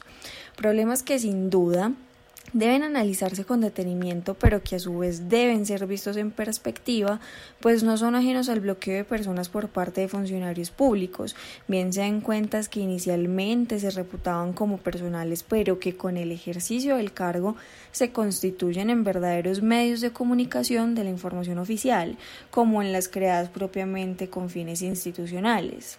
Por esta razón es importante que se planteen ciertos puntos para el debate con el propósito de definir políticas de buen uso. Por ejemplo, considero que aunque una cuenta en redes sociales inicialmente haya sido creada con fines privados y para compartir opiniones, por supuesto personales, cuando se usa por el ahora funcionario público y se ventilan contenidos de interés general, su carácter pasa a ser público y por ende el uso que de ella se haga sí es susceptible de control. Ya está decantado que a través de plataformas digitales se puedan realizar peticiones, por ejemplo, pero sobre este puntual aspecto sí debería empezar a trabajar la jurisprudencia, ya que además del uso que define en cierta medida el carácter público o privado del usuario, también deben estudiarse particularidades como el hecho de que con cierta frecuencia algunos de estos servidores aducen que las cuentas personales no comprometen el ejercicio del cargo, pero para manejarlas emplean recursos públicos para contratar community managers, lo que también resulta problemático. ¿Por qué es importante este tema? Porque la libertad de expresión e información imponen deberes específicos ya muy desarrollados por instrumentos internacionales de protección, como la Convención Americana y desarrollada por vía de autoridad por la Corte Interamericana de Derechos Humanos a través de sentencias y opiniones consultivas, pero sobre todo porque poco ha estudiado la jurisprudencia local, la proporcionalidad de la medida de bloquear usuarios en redes sociales y su incidencia en el ejercicio de derechos, aunado a que cuando se trata del discurso político especialmente protegido por la libertad de expresión, la protección es reforzada sin que para estos efectos se pueda excusar que los comentarios sean ofensivos e incluso agresivos, pues recuérdese que los servidores públicos se encuentran sometidos a un escrutinio mayor y en tal medida tienen una especial carga de tolerancia. Muchas gracias y un feliz fin de semana para todos. Estás escuchando Hora Judicial.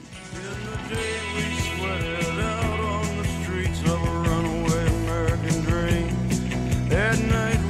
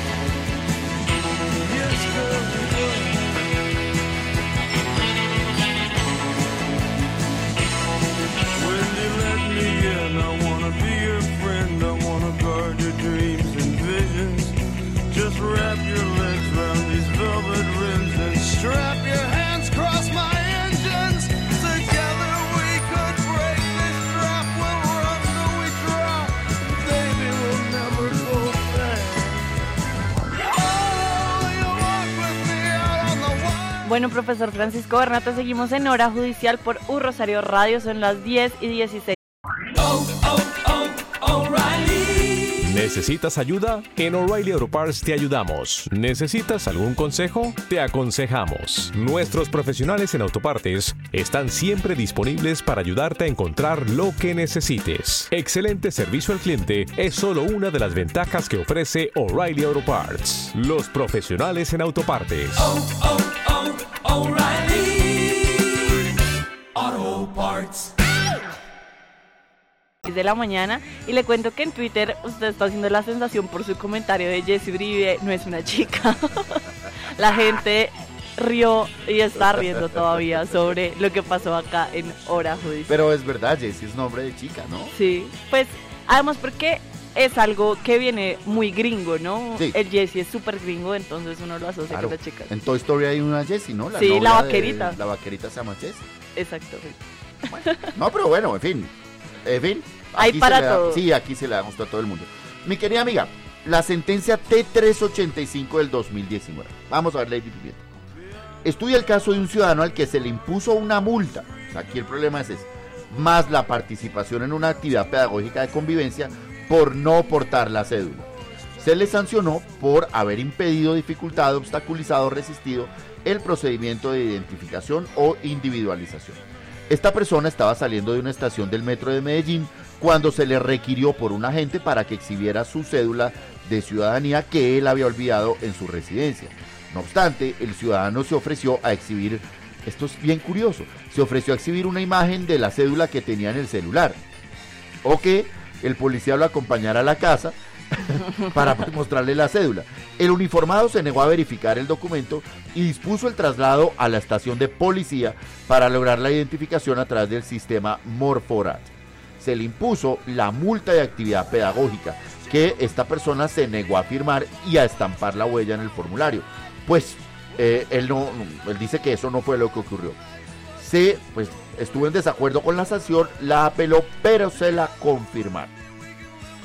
La Corte Constitucional en esta sentencia eh, se ocupa que, mm, de, pues, de esta temática. Bueno, mira este dato, tú me dirás si es relevante o no. Tienen en cuenta un dato y es, hombre, el policía no quiso ir a la casa con el muchacho y la casa estaba a 10 minutos. O sea, no era como que le estuviera invitando pues a dar una vuelta. No, era, era ahí nomás. La Corte Constitucional encuentra que se violó el derecho al debido proceso. Se interpuso una sanción que no está prevista en el Código de Policía, cual es la de no llevar consigo el documento de identidad. No se le permitió hacer sus descargos y se le violó el derecho a la defensa porque no le dejaron explicar por qué era que no llevaba la cédula, ¿cierto? Y estableció que eh, es deber de las personas llevar la cédula, pues es el medio de identificación, pero no hacerlo no puede ser objeto de sanción. Si le piden a usted exhibir la cédula de ciudadanía, se le debe permitir a la persona acudir a los diferentes medios de prueba que tenga a su alcance. O sea, tenerla en el celular es válida en la medida en que permita verificar que sí es eh, la persona que la está aportando. Eh, y debe garantizarse sobre todo los derechos del ciudadano a ser oído, a su defensa, a su contradicción. Debe ser excepcional llevar a la persona a, a los- a las estaciones a hacerle un procedimiento policivo. Ello solo debe hacerse cuando no puede hacerse en el lugar donde se encuentra el ciudadano. ¿Cómo la ves? Bien, a mí me parece que es, en esta oportunidad la Corte Constitucional fue muy acertada, sobre todo si la persona eh, brindó las soluciones para que lograran identificarlo, ¿no? Eventualmente él dijo, no tengo la cédula, Pero tengo la foto, eh, tengo el otro documento, como camine y me acompaña. Camine me acompaña. Eh, Pero a ver, Camine me acompaña a la casa. Pero creo que ¿Qué en, búsqueda de soluciones, no me quie- no quiere ver la que tengo en el celular, se la estoy mostrando, le estoy ofreciendo la solución, entonces propóngame usted una solución. Creo que en, de cualquier otro ciudadano también le hubiera dicho, o sea, mi casa está acá a la vuelta. Caminamos a Obvio, la casa. sí, obviamente el policía le va a decir, no, no voy porque no puedo y va y me hace algo, y bueno, en fin, muchas cosas que dicen los policías. Supongamos que a ti te pasa esto y el policía te dice, bueno, Lady Pimienta, camine a la casa. Pregunta clave, dos preguntas claves. Primero, si el señor va a tu casa, ¿le ofrecerías algo, alguna, alguna bebida, alguna atención con el policía? Creo que le, le preguntaría cómo ¿Que se quiere esperar afuera o entra o qué quiere. Pero no tendría lío con Es ofrecerle algo. El escenario de Obviamente, tenemos jugo de tomate de árbol en la nevera me parecería Sería un desquite. sí, como el jugo de guayaba que no metí a la nevera anoche. Pero no, creo que el punto de todo esto es poder ofrecer soluciones para que tanto el policía como uno pueda cumplir con el debido proceso. Sí considero que el castigo fue desproporcionado y más si la persona estaba ofreciendo Total. alternativas de solución y muy bien por la corte por ser clara. Lo multaron. y Yo no Exactamente. sé en qué consiste porque no lo dicen. ¿Cuál fue como esa obligación de actividad pedagógica que le impusieron? Pero chévere, no debió ser. Exactamente. Y además, desconocemos qué pasó mientras estuvo eh, detenido Sí, en la estación de policía. Tienes toda la razón, parece que ahí el- como que hubo como un trato no muy chévere. Pues mira que el ciudadano dice, yo no les voy a firmar eh, el comparendo, ni voy a, ni, ni- porque lo que dicen ahí no es verdad. Exactamente. Y si ofrecía alternativas de solución y no las quiso aceptar, pues con mayor razón no voy a firmar este comparendo, pues porque no estoy incumpliendo un deber. Tienes toda la razón. No sé, me, me parece que es un tema que, que, que sí es muy importante. Ahora, otra pregunta, eh, mi querida Lady Pimienta. ¿Tú cargas una foto de tu cédula en el celular? No como foto. De- seguramente tengo una copia, un PDF de la cédula en el correo en el electrónico. correo y ahí lo bajas. Exactamente, pero como que la tenga en favoritos. Es que no, muy grande, pues también como muy grande el tipo te descifra, es que yo cargue una foto de la cédula en el celular, pues como muy precavido. Sí, coincidencias. ¿Qué pasan? Bajándose del metro te piden la cédula y tú, frescos que la tengo en el celular, todo, tengo todo como muy preparado. Pero mira, mira, digamos, en lo que terminó eso, ¿no? En, en una sentencia de la Corte Constitucional que lo que dice básicamente es puede que no tengas la cédula, pero pues eso no es un motivo para que te impongan una sanción y eh, puede, además, eh, se vale o es válido eh, Identificarse por otros identificarse medios. por otros medios. No sé, no sé, a mí me, a mí me parece que está bien, me preocupa, me preocupa un poco, sí, cuál puede ser la situación de ese ciudadano que se vio en ese estado. ¿Qué estamos oyendo, mi querida amiga? No sé qué No, no, no, oyendo. este sí es un momento de gran frustración. No, me corché con el nombre, realmente no sé. Ozzy Osbourne. O- no, es que Ozzy. De Ozzy conozco muy poco, pero me encanta su peluche de murciélago que se le quita la cabeza. Claro. Ese dato de Ozzy lo tengo súper claro. Claro, claro. Ozzy Osbourne, esto es Crazy Train de su primer álbum. Recién salido de Black Sabbath, saca este álbum con alguien que fue muy importante, que fue Randy Rhodes. Randy Rhodes falleció en una avioneta, en un accidente en una avioneta. Se estrelló contra una casa la avioneta. Parece que era un rockero, yo no, yo no sé quién era, que era aficionado a, violar a, a volar avioneta, pero eh, borracho. O sea, ese era como el plan. Entonces Randy Rhodes se le subió y se mató. Qué triste. Y por eso este primer álbum de Ozzy Osbourne, que se llama Blizzard of Oz, que es su primer álbum como solista, pues además de lo bueno y de lo, de lo cool que es, pues también tiene un sabor a mm, como a despedida de Randy Rhodes y este video de Crazy Train es bien chévere, súper recomendado. Mira, Luz Omaira está con nosotros. Mire esto, no debe invitarse al policía al famoso jugo de tómate uno, tómate otro. Bueno, lo vamos a tener en cuenta. Y Pero yo creo que un desquite sería ese, Lady. el, el del jugo de guayaba de o tomate tomate de árbol. árbol, sin meter a la nevera. No hay nada peor que lo inviten a uno a una casa y le ofrezcan jugo de tomate de árbol. Eso es lo peor que se le puede hacer a un ser humano. Como siempre, escuchando, con el cumplimiento de la orden judicial de mi hija que no se cumple, no tengo enfermera. Por eso la tardanza en conectarme, dice Luz. Dale con toda. Eh, Cristian NR se conecta con nosotros y llega a hora judicial Viviana Burgos que es estudiante de Derecho, a quien queremos mucho, arroba Viviana Burgos Rayita al piso. Bienvenida a Hora Judicial. Nos oye desde la universidad en Medellín. Qué honor. Quedé sorprendido, pensé que Jessie era una chica. Se murió Don Nadie Oficial, que fue el que generó todo este trauma.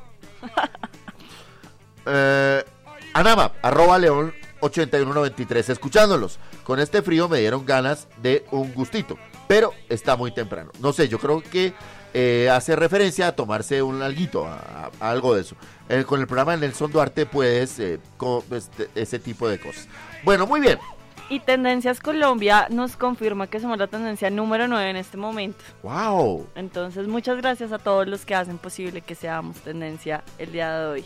Llegó Lady Pimienta Radio. y somos tendencia número 9 en Colombia, nos lo certifica Twitter Colombia y llegó a hora judicial a las 9, a las 10 y 25 de la mañana, la doctora Karen Laverde. Estás escuchando Hora Judicial. La audiocolumna de la doctora Karen Laverde suena en Hora Judicial. Queridos oyentes, buenos días. Gran incertidumbre se vive actualmente en el Reino Unido como consecuencia del Brexit. Actualmente el primer ministro Boris Johnson insiste en una salida inmediata de la Unión Europea, antes del 31 de octubre. y presenta a los parlamentarios como unos traidores del pueblo. Brexit es una abreviatura del término en inglés British Exit, que se refiere a la posibilidad de que el Reino Unido abandone la Unión Europea y que fue acogida por analogía del Grexit, utilizada para referirse a un retiro hipotético de Grecia de la eurozona. Ahora bien, según el artículo 50 del Tratado de la Unión Europea, cualquier Estado miembro puede decidir retirarse de conformidad con su derecho constitucional. Después de notificar la decisión que los británicos hicieron desde el 29 de marzo de 2017, la Unión Europea debió negociar con este Estado sobre el método de su retirada y sus futuras relaciones. Sin embargo, este arreglo no ha sido posible. Las decisiones de Johnson, por su parte, se han venido en su contra, pues ni la decisión de suspender el Parlamento ni las amenazas de retirar la investidura a los diputados rebeldes han sido suficientes. Por el contrario, han permitido mostrar a los opositores del Brexit como los más moderados. El primer ministro también ha asegurado que unas elecciones generales son el único camino que puede seguir el Reino Unido para desbloquear el proceso de salida de la Unión Europea. Paralelamente, el líder de la oposición ha anunciado que exigirá al nuevo primer ministro que convoque a un segundo referéndum, en el que además el Partido Laboralista defendería la permanencia del país en la Unión Europea. A tal punto que el hermano del primer ministro, Joe Johnson, anunció ayer jueves que renuncia a sus funciones de ministro de Estado de las Universidades y de la Ciencia, por cuanto está a favor de un segundo referéndum sobre el Brexit. En tal sentido, escribió en su cuenta de Twitter que el interés nacional prima sobre la lealtad familiar. A tal renuncia su hermano respondió que prefiere estar muerto en una cuneta antes de solicitar una nueva prórroga a la Unión Europea. Lo peligroso y que además podría ser una terrible noticia para el continente es que Johnson hace campaña para las elecciones haciendo referencia a lo que en español sería algo así como el pueblo del Brexit contra las élites de Londres, una estrategia riesgosa no solamente para el Reino Unido, sino para todo el continente. Ya los historiadores califican el momento como una extraña revolución británica. Feliz día. Estás escuchando Hora Judicial.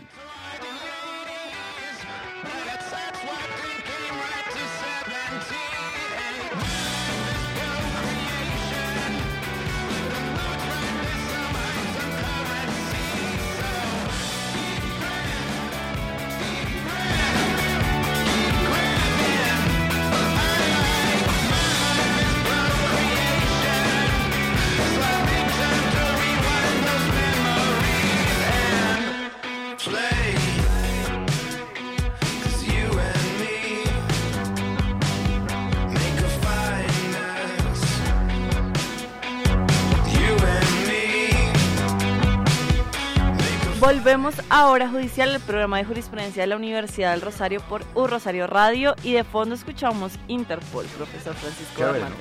Fine Mess, esta es una de sus canciones que lanzaron este año, hace parte de LP a Fine Mess y eh, es buenísima, para que la escuchen, ya les contamos que se van a Tú ya presentar. los viste, ¿no? Sí, buenísimos. Ya les contamos que estuvieron en Bogotá, se van a volver a presentar el 19 de noviembre con eh, Franz Ferdinand para que no se lo pierdan, muy recomendado. Y además a mí me encanta la guitarra de esta canción, esa es una cosa que me encanta. ¿Cuántos integrantes tiene la banda?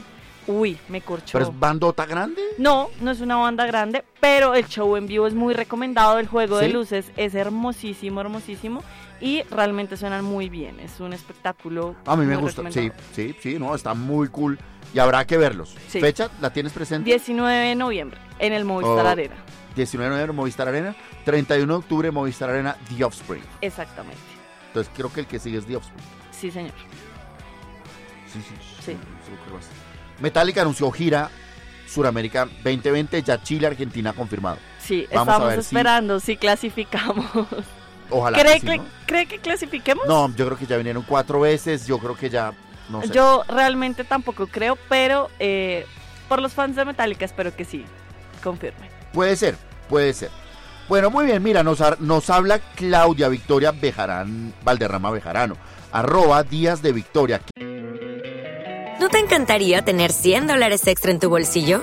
Haz que un experto bilingüe de TurboTax declare tus impuestos para el 31 de marzo y obtén 100 dólares de vuelta al instante.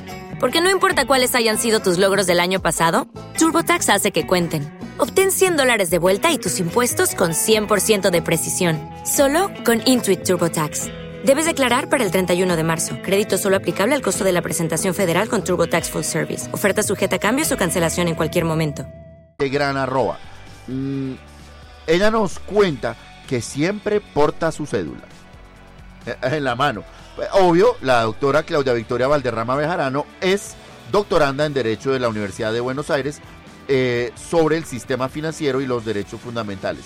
Pues es obvio que la doctora, si es jurista, pues eh, porte su cédula, porque al jurista es normal que le pidan la cédula. Sí, cuando tú vas como a trabajar en un caso, en una audiencia así, te piden la cédula. Luego es normal que el abogado porte la cédula, pero de resto, pues, bueno, no sé. Yo no sé, pero bueno, el hecho es que ya la puedes portar en tu celular o ya la puedes portar. Por ejemplo, conozco mucha gente que la lleva en fotocopia, ¿sabes? Mi mamá, por ejemplo, siempre carga una fotocopia de la cédula. Yo le confieso que le tengo pánico a las fotocopias de la cédula. Es un pánico infundado gracias a la clase de antropología del Estado que me dieron mientras estudiaba el ¿Por qué? pregrado. Porque eh, a uno le piden fotocopias de la cédula para todo, todo el tiempo y ampliadas. Y uno, con toda la información que te den en la cédula, puede hacer un montón de trámites, averiguar un montón de información y eventualmente uno no sabe dónde terminan esas fotocopias. Y a mí sí me da un poco de susto saber en manos de quién terminan esos datos míos con el que pueda averiguar realmente desde mis resultados del ICFES hasta mis deudas y Sí. mi root y todo. Entonces sí le tengo un poco de pánico y respecto a los documentos me hizo recordar un texto sobre antropología del Estado que se llama This Horrible Time of Papers que es de una autora brasilera que se llama Maritza Pereirano, entonces muy recomendado que lo busquen, porque ahí ella cuenta eh, un poco cómo el sistema estatal se convierte en documentos y eh, las relaciones personales se convierten en documentos Sí. y, y se vuelven valederas a partir de ello. Entonces, muy chévere eh, que la lean y hay un capítulo muy chévere en el que ella dice que eh, una mujer pelea con su esposo Sí. y como que su forma de hacer oficial la ruptura es que le rompe el registro sí, eh, El registro de nacimiento, de Ah, de nacimiento al tipo en la cara y se lo deja tirado en la puerta. Entonces ella dice como, pues, ¿qué significa esto en una ruptura amorosa? Y es, lo está despersonalizando y lo está dejando como un no ciudadano de este estado. Entonces es muy chévere que lo busquen y, y, pues nos cuentan qué les parece acá en hora judicial. Bueno, está muy chévere. Recuérdenos el nombre del libro porque se oye muy cool. This Horrible Time of Papers. This Horrible Time of Papers. La sentencia a la que Lady Pimienta eh, hacía referencia es la T398 de 2019. T398 de 2019. La Corte Constitucional protege la dignidad humana de las mujeres habitantes de la calle y ordena diseñar una política pública, muy importante, de gestión de su higiene menstrual. ¿Qué leíste tú, Lady Pimienta? Pues la sentencia eh, surge a partir de eh, un requerimiento de dos ciudadanos que cuentan la historia de un habitante de calle habitante de que calle. no tiene acceso a estos servicios eh, sanitarios y que no tiene dinero para adquirir productos que le permitan eh, llevar como a buen término su salud menstrual y reproductiva. Entonces cuentan un poco cómo ella se arma de un montón de, elementos como para suplir esos días y lo que dice la Corte es como que en el marco de proteger la dignidad humana, de que la salud eh, menstrual hace parte de un proyecto de vida y que las mujeres tienen que afrontarlo sí o sí, eh, pues las entidades que regulan eh, sistemas de salud y demás y ciudadanía deben encargarse de revisar y diseñar y actualizar políticas públicas que permitan eh, que las mujeres puedan tener su higiene menstrual. Entonces, eh, lo que les decía ahorita es que si leyeron esta noticia en los medios un poco generalistas, eh, dijeron en un principio que el Estado tenía que darle toallas higiénicas a las mujeres. Así es. Eh, pero realmente lo que dice la sentencia es que se debe revis- revisar, diseñar y eh, actualizar y esto incluye un montón de cosas, eh, que es poder hacer eh, pensar en otras alternativas, ¿no? No necesariamente toallas higiénicas, crear espacios en los que las mujeres se puedan bañar, puedan cambiarse eh, y Claro, puedan depositar Pero mira los que esa es una temática, digamos, que yo supongo debe ser muy complicada para las chicas que viven en la calle. Claro. Sobre el que, digamos, me llama la atención que hasta ahora la problemática tenga este nivel de relevancia, digamos. O sea, es algo que pues debe ser una, una situación muy complicada que sucede a diario. Y hombre, hasta ahora la Corte Constitucional en el 2019 dice, oye, sí, aquí tenemos un problema y hay que generar una política pública. O sea, Claro, tarde, obviamente, sí, un poco tarde porque hay iniciativas que ya se han generado desde antes, hay fundaciones que trabajan eh, exactamente. haciendo este, este tipo de intervenciones, también eh, capacitando en estos centros de Los Ángeles Azules, a veces van fundaciones y pues enseñan cómo hacer toallas higiénicas eh, reutilizables y demás, o sea, abrir los caminos para que las mujeres puedan estar cómodas. Que lo haga el Estado es otra cosa, entonces por eso la Corte Constitucional se pronuncia y dice cómo se deben generar políticas públicas al respecto, revisarlas y actualizarlas para que esto eh, pues genere bienestar a los ciudadanos porque además hace parte de su proyecto de vida y pues por supuesto de su dignidad como ciudadanos.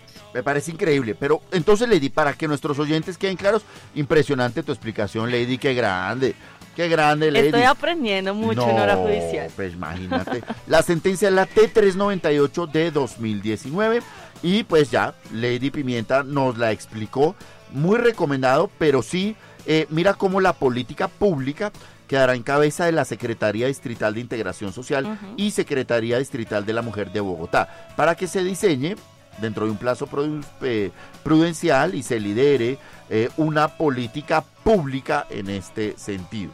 Se ordena, entre tanto, a que, mira que de alguna forma sí hay una solución al problema, porque dice, bueno, usted tiene que generar una política pública, pero mientras la diseña, la Secretaría Distrital de Integración Social debe implementar un plan de contingencia con acciones concretas que den el material idóneo a favor de esta población, eh, un registro adecuado sobre el material, las entregas y eh, lo propio eh, a las entes territoriales. Yo estoy de acuerdo contigo, una muy buena decisión.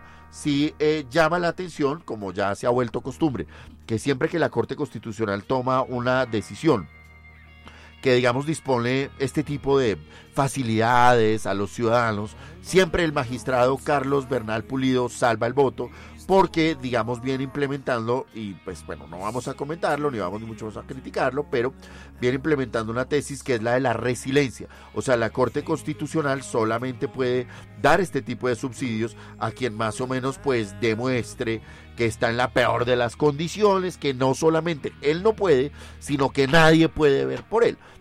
Con esto, eh, el magistrado Bernal pues se ha opuesto a prestaciones en tipo de, en materia médica o sanitaria y ya lo vemos aquí salvando el voto en algo pues que, hombre, yo lo veo apenas humano.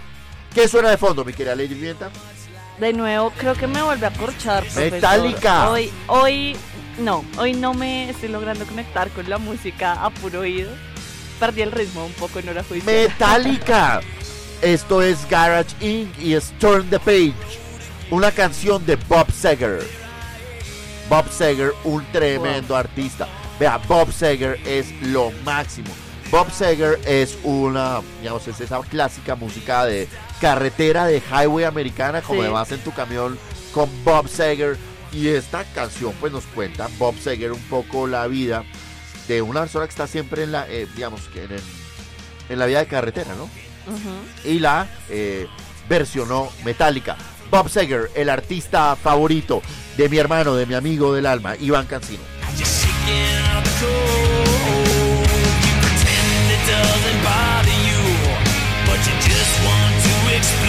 Hora judicial.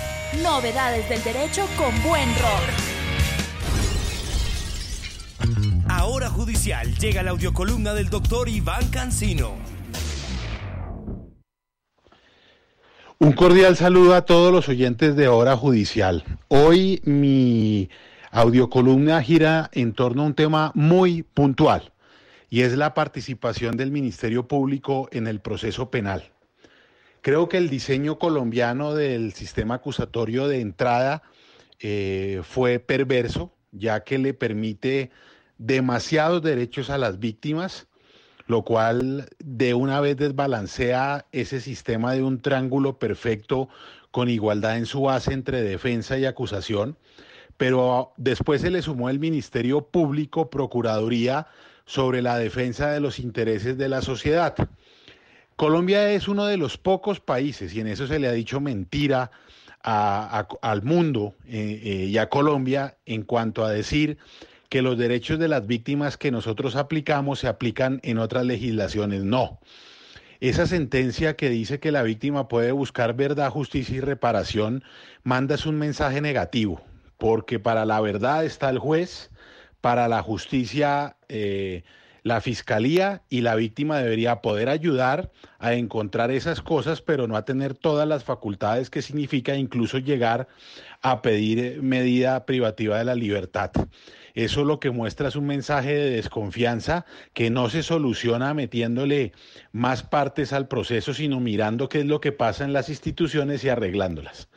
Pero lo más preocupante y que se vio con el excontralor de Antioquia, a quien no defiendo, no asesoro y no conozco, es que el procurador, a quien admiro, respeto y la mayoría de las veces estoy de acuerdo con él, manda el siguiente mensaje. Primero, que no está de acuerdo con la libertad. Para eso, su Ministerio Público apela. Pero además, manifiesta que tiene muchos procesos en contra de ese contralor y que algunos ya están en segunda instancia y próximos a ser fallados. ¿Eso qué significa? Que la Procuraduría demuestra de una manera clara que no puede ser imparcial.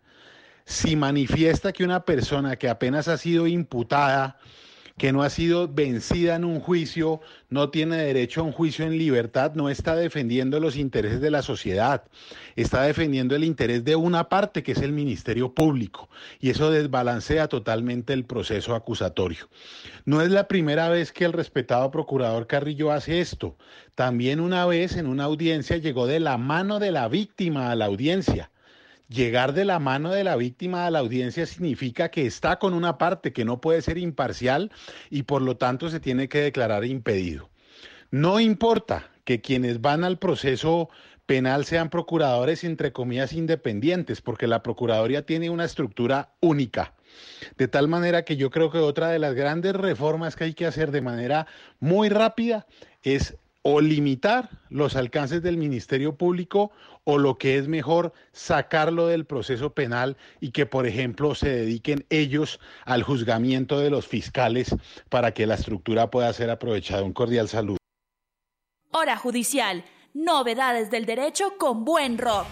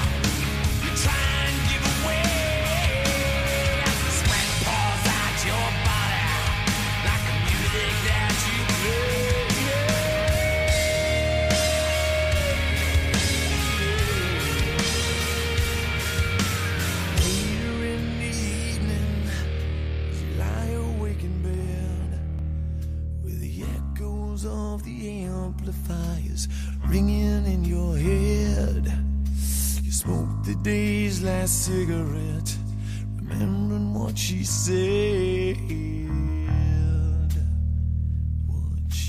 Volvemos a Hora Judicial por U Rosario Radio. Yo soy Lady Pimienta y por supuesto estará el gran profesor Francisco Bernate acá en los micrófonos de U Rosario Radio, siendo tendencia eh, nuevamente en redes sociales y por supuesto recibiendo todos los saludos que nos dejan en redes sociales, ¿no? Totalmente. Hay muchísima gente conectada, Lady. De verdad que nos ayudas muchísimo. Que Dios me la bendiga, Lady, que Dios me le pague. Porque gracias a usted, hora judicial, otra vez es tendencia pava y tacho. La voz de Karen La Verde me dejó embelesado. Mauricio Galindo, que no nos falte el saludo para los amigos de hora judicial. Karen La Verde, voy a hablar hoy sobre el Brexit, o ya habló sobre el Brexit. Aduar está en línea en hora judicial, gracias. Gracias también a Luzo Mayra, llegó Lu Agudelo, nos oye desde Yopal. Buenísimo. Yopal, no- Casanare, ¿no? Sí, pero no lo conozco. ¿No? Sí, no. De todos los destinos que hemos mencionado hoy en el programa, Yopal sí me falta. Yo sí, ¿sabes Sí, que sí? ¿y qué tal? Porque eh, la UNAM hace presencia en Yopal. Sí. O sea, el, el triángulo se arma así. Hay un convenio, un Rosario, UNAP, Universidad Autónoma de Bucaramanga, Sí. ¿vale? Y se dictan varias especializaciones por convenio. Tengo en la cabeza Derecho Administrativo, es la que tengo claro, en Bucaramanga. Pero por ese por esa vía triangulamos y llegamos a Yopal también. Muchos de nosotros, o- yo pues en la actualidad no, pero vamos a Yopal también a la UNAP. Es bien bonito, Yopal es bien bonito. La gente muy querida, las especializaciones en derecho muy concurridas, digamos, pero sobre todo lo que tengo aquí en la cabeza que me acuerdo que me dejó marcado es el auditorio de la UNAP. Bonito. Bueno, Bonito. habrá que ir a visitarlos entonces. a Sí, Yopal. y en Yopal eh, se pasa muy bien, la gente es muy querida. Eh, llegó Iván Cancino, nos agradece eh, haberlo recibido con, bueno, no con Bob Seger, pero sí con la canción de Bob Seger, versionada por Metallica. ¿Qué audio columnista nos falta? ¿Cuál extrañas, mi querida? Elena Hernández, por supuesto, me hace mucha falta. Nos hace mucha falta la audiocolumna de Elena Hernández, como todos los viernes, pero hoy no hay columna de Elena Hernández. ¿Por qué Hoy esa no hay. Es una mala noticia para hora judicial Claro no tener sí. la audiocolumna de Elena Hernández, pero es por un inmenso motivo, Lady Pimienta. Elena Hernández no nos acompaña hoy como audiocolumnista porque se vincula a partir de hoy como profesora de la especialización en Derecho Penal de la Universidad del Rosario. Elena Hernández vive y ejerce su actividad profesional en Medellín. Ella trabaja puntualmente en eh, Río Negro, es, es juez en Río Negro, y está corriendo porque ya va a tomar el vuelo rumbo a Bogotá, porque a las 5 de la tarde la tenemos aquí en Casur con la especialización en Derecho Penal. ¿Qué nota? Tener a una chica, a una juez, a una persona de la, de la inteligencia de Elena Hernández aquí en el Rosario en la especialización de Derecho Penal. Por eso hoy no está con nosotros. Muchas felicitaciones entonces para Elena Hernández, la extrañamos mucho en hora judicial, pero por supuesto una inmensa alegría que se pueda vincular a la Universidad del Rosario en esta oportunidad y esperamos que tenga un buen vuelo, ¿no? Sobre todo. Bueno, el de Río Negro Bogotá es como tranquilo, ¿no? Sí. ¿Cuál, cuál te da miedo a ti? Eh, uy, el aeropuerto de Pasto me parece Ese dificilísimo. es el champion, ¿no? Yo estaba pensando en lo mismo. Sí, ese. Yo creo que si uno logra salir en un, o sea, logra salir de una, es todo un acontecimiento. Uno siempre tiene que ir preparado para quedarse en un hotel el día del vuelo porque seguramente no va a salir. Y, y los pilotos también, como que uno siente que el avión cae de una vez porque no hay más para dónde correr en Sí, la sin pista. duda. Pasto es Pasto es champion, Pasto Manizales. Pero, Manizales siempre está cerrado. pero sí, pero gana más pasto, me parece a mí. Sí, Pasto. O sea, el piloto que llega a Pasto ya está listo para una Sí. guerra mundial. Sí, eso sí es así, es así. Sí, señor. Sí, total. Bueno, mi querida Lady, te invito a que eh, va- nos vayamos al futuro y eh, invitemos a todos nuestros oyentes a un importante evento que va a llevar a cabo la Corte Constitucional. Vámonos para nuestra última sección al despacho. Recorrimos los pasillos en la Corte Suprema, el Consejo de Estado y el Consejo Superior de la Judicatura, todo para conocer sus últimos pronunciamientos. Esto es A la Letra, desde las Altas Cortes.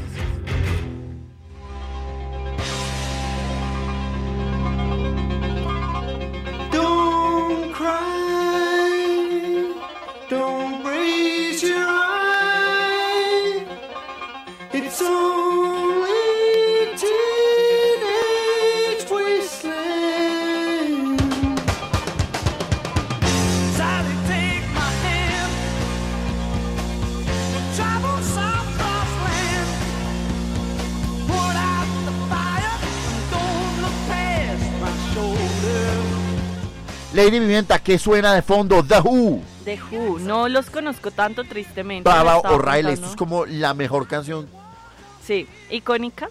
Sí, Yo no, icónica, no exacto, conozco a profundidad como toda la discografía de Whom. Es una deuda que tengo con la música.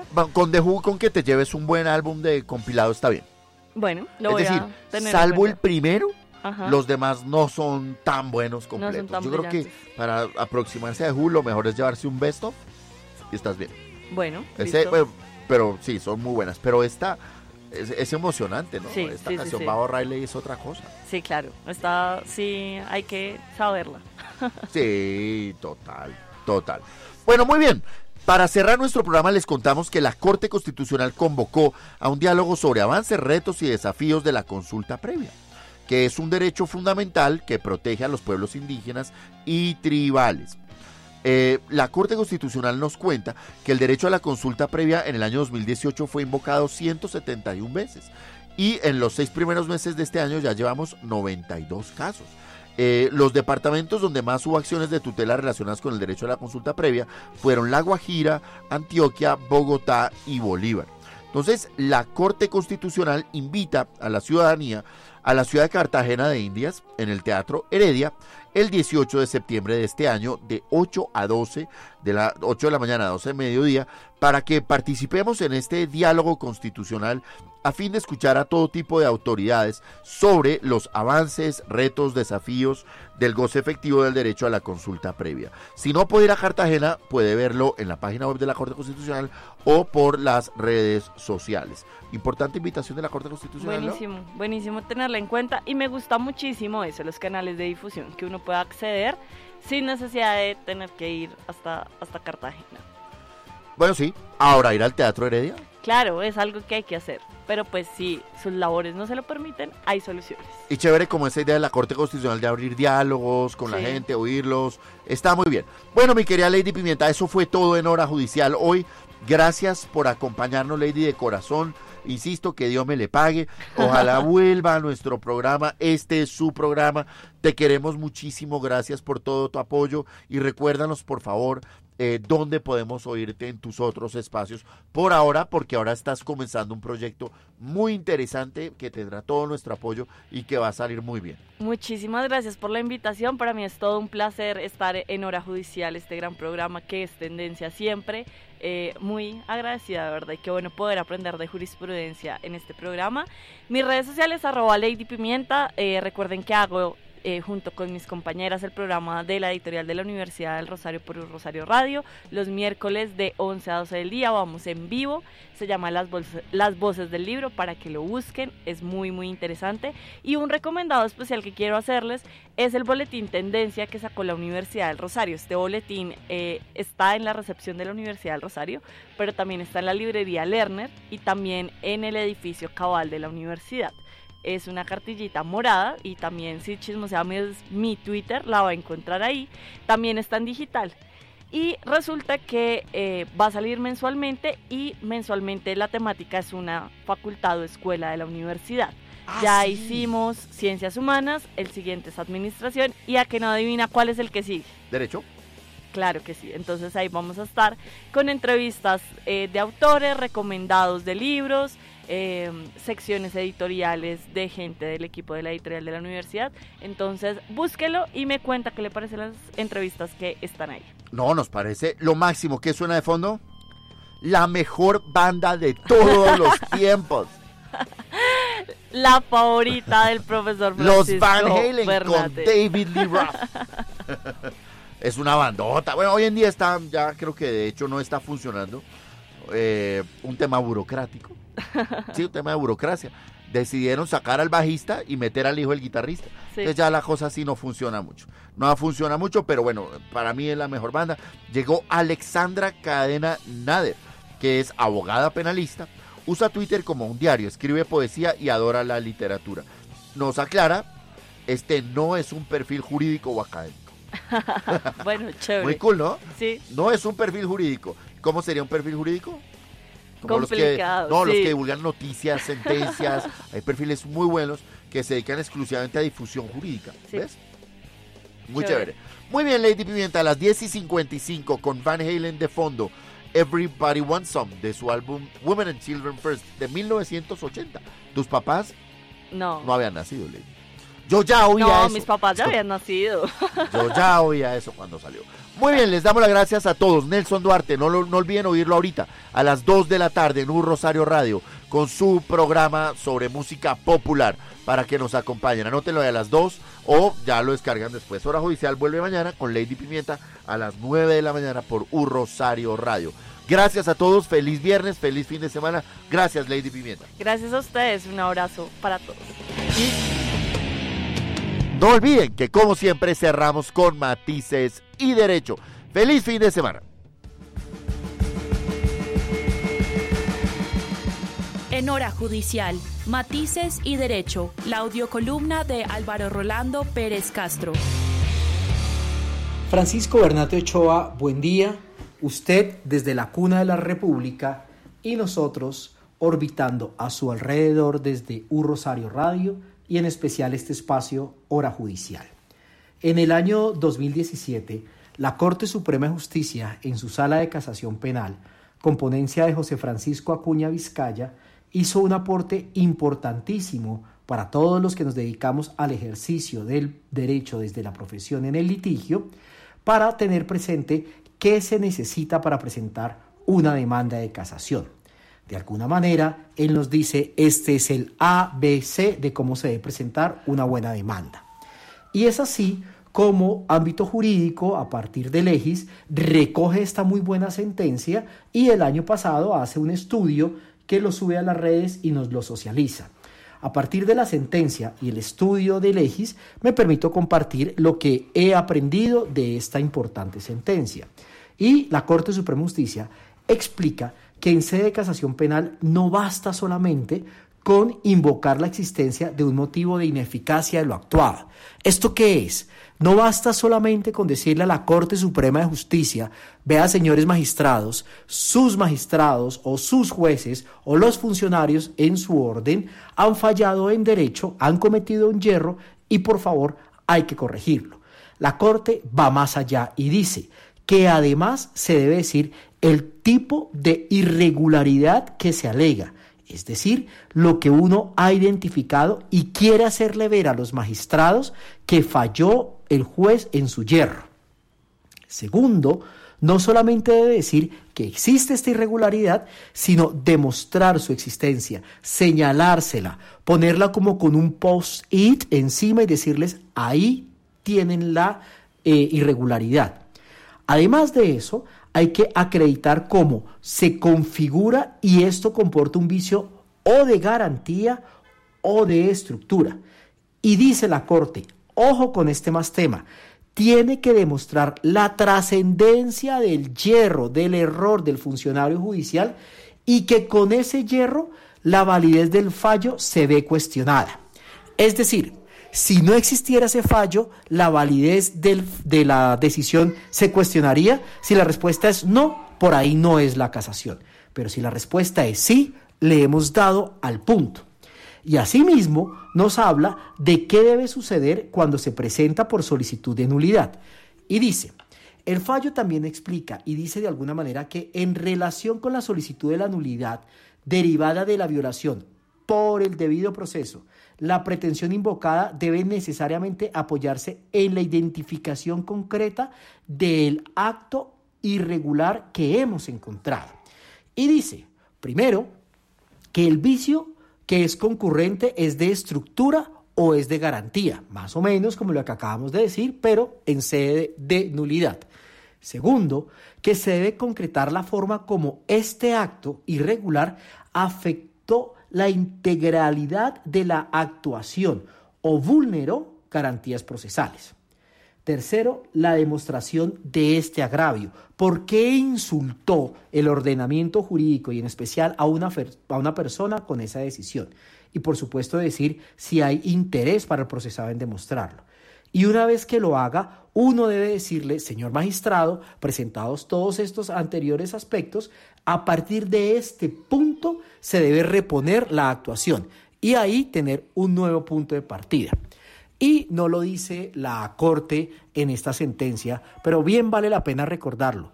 Por favor, colegas, no se les olvide firmar la solicitud y decir qué es lo que se quiere. Y acá hay una anécdota. Alguna vez se presentó una casación perfecta en la que los magistrados tenían para otorgar lo que se solicitaba, pero por alguna razón el abogado solicitó no casar la sentencia. Y en ese orden de ideas los magistrados no tuvieron nada más que decir que no se casa. Una anécdota que fue realidad. Para ustedes, desde Matices y Derecho, con el cariño de siempre, Álvaro Rolando Pérez Castro. Escuche las novedades legislativas, las más recientes decisiones judiciales que nos afectan a todos, siempre acompañadas por el análisis de destacados abogados nacionales e internacionales.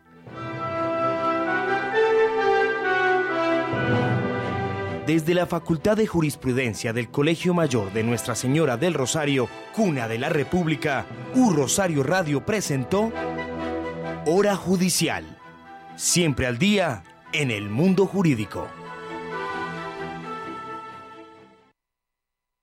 Síguenos en Twitter, arroba U Rosario Radio. Email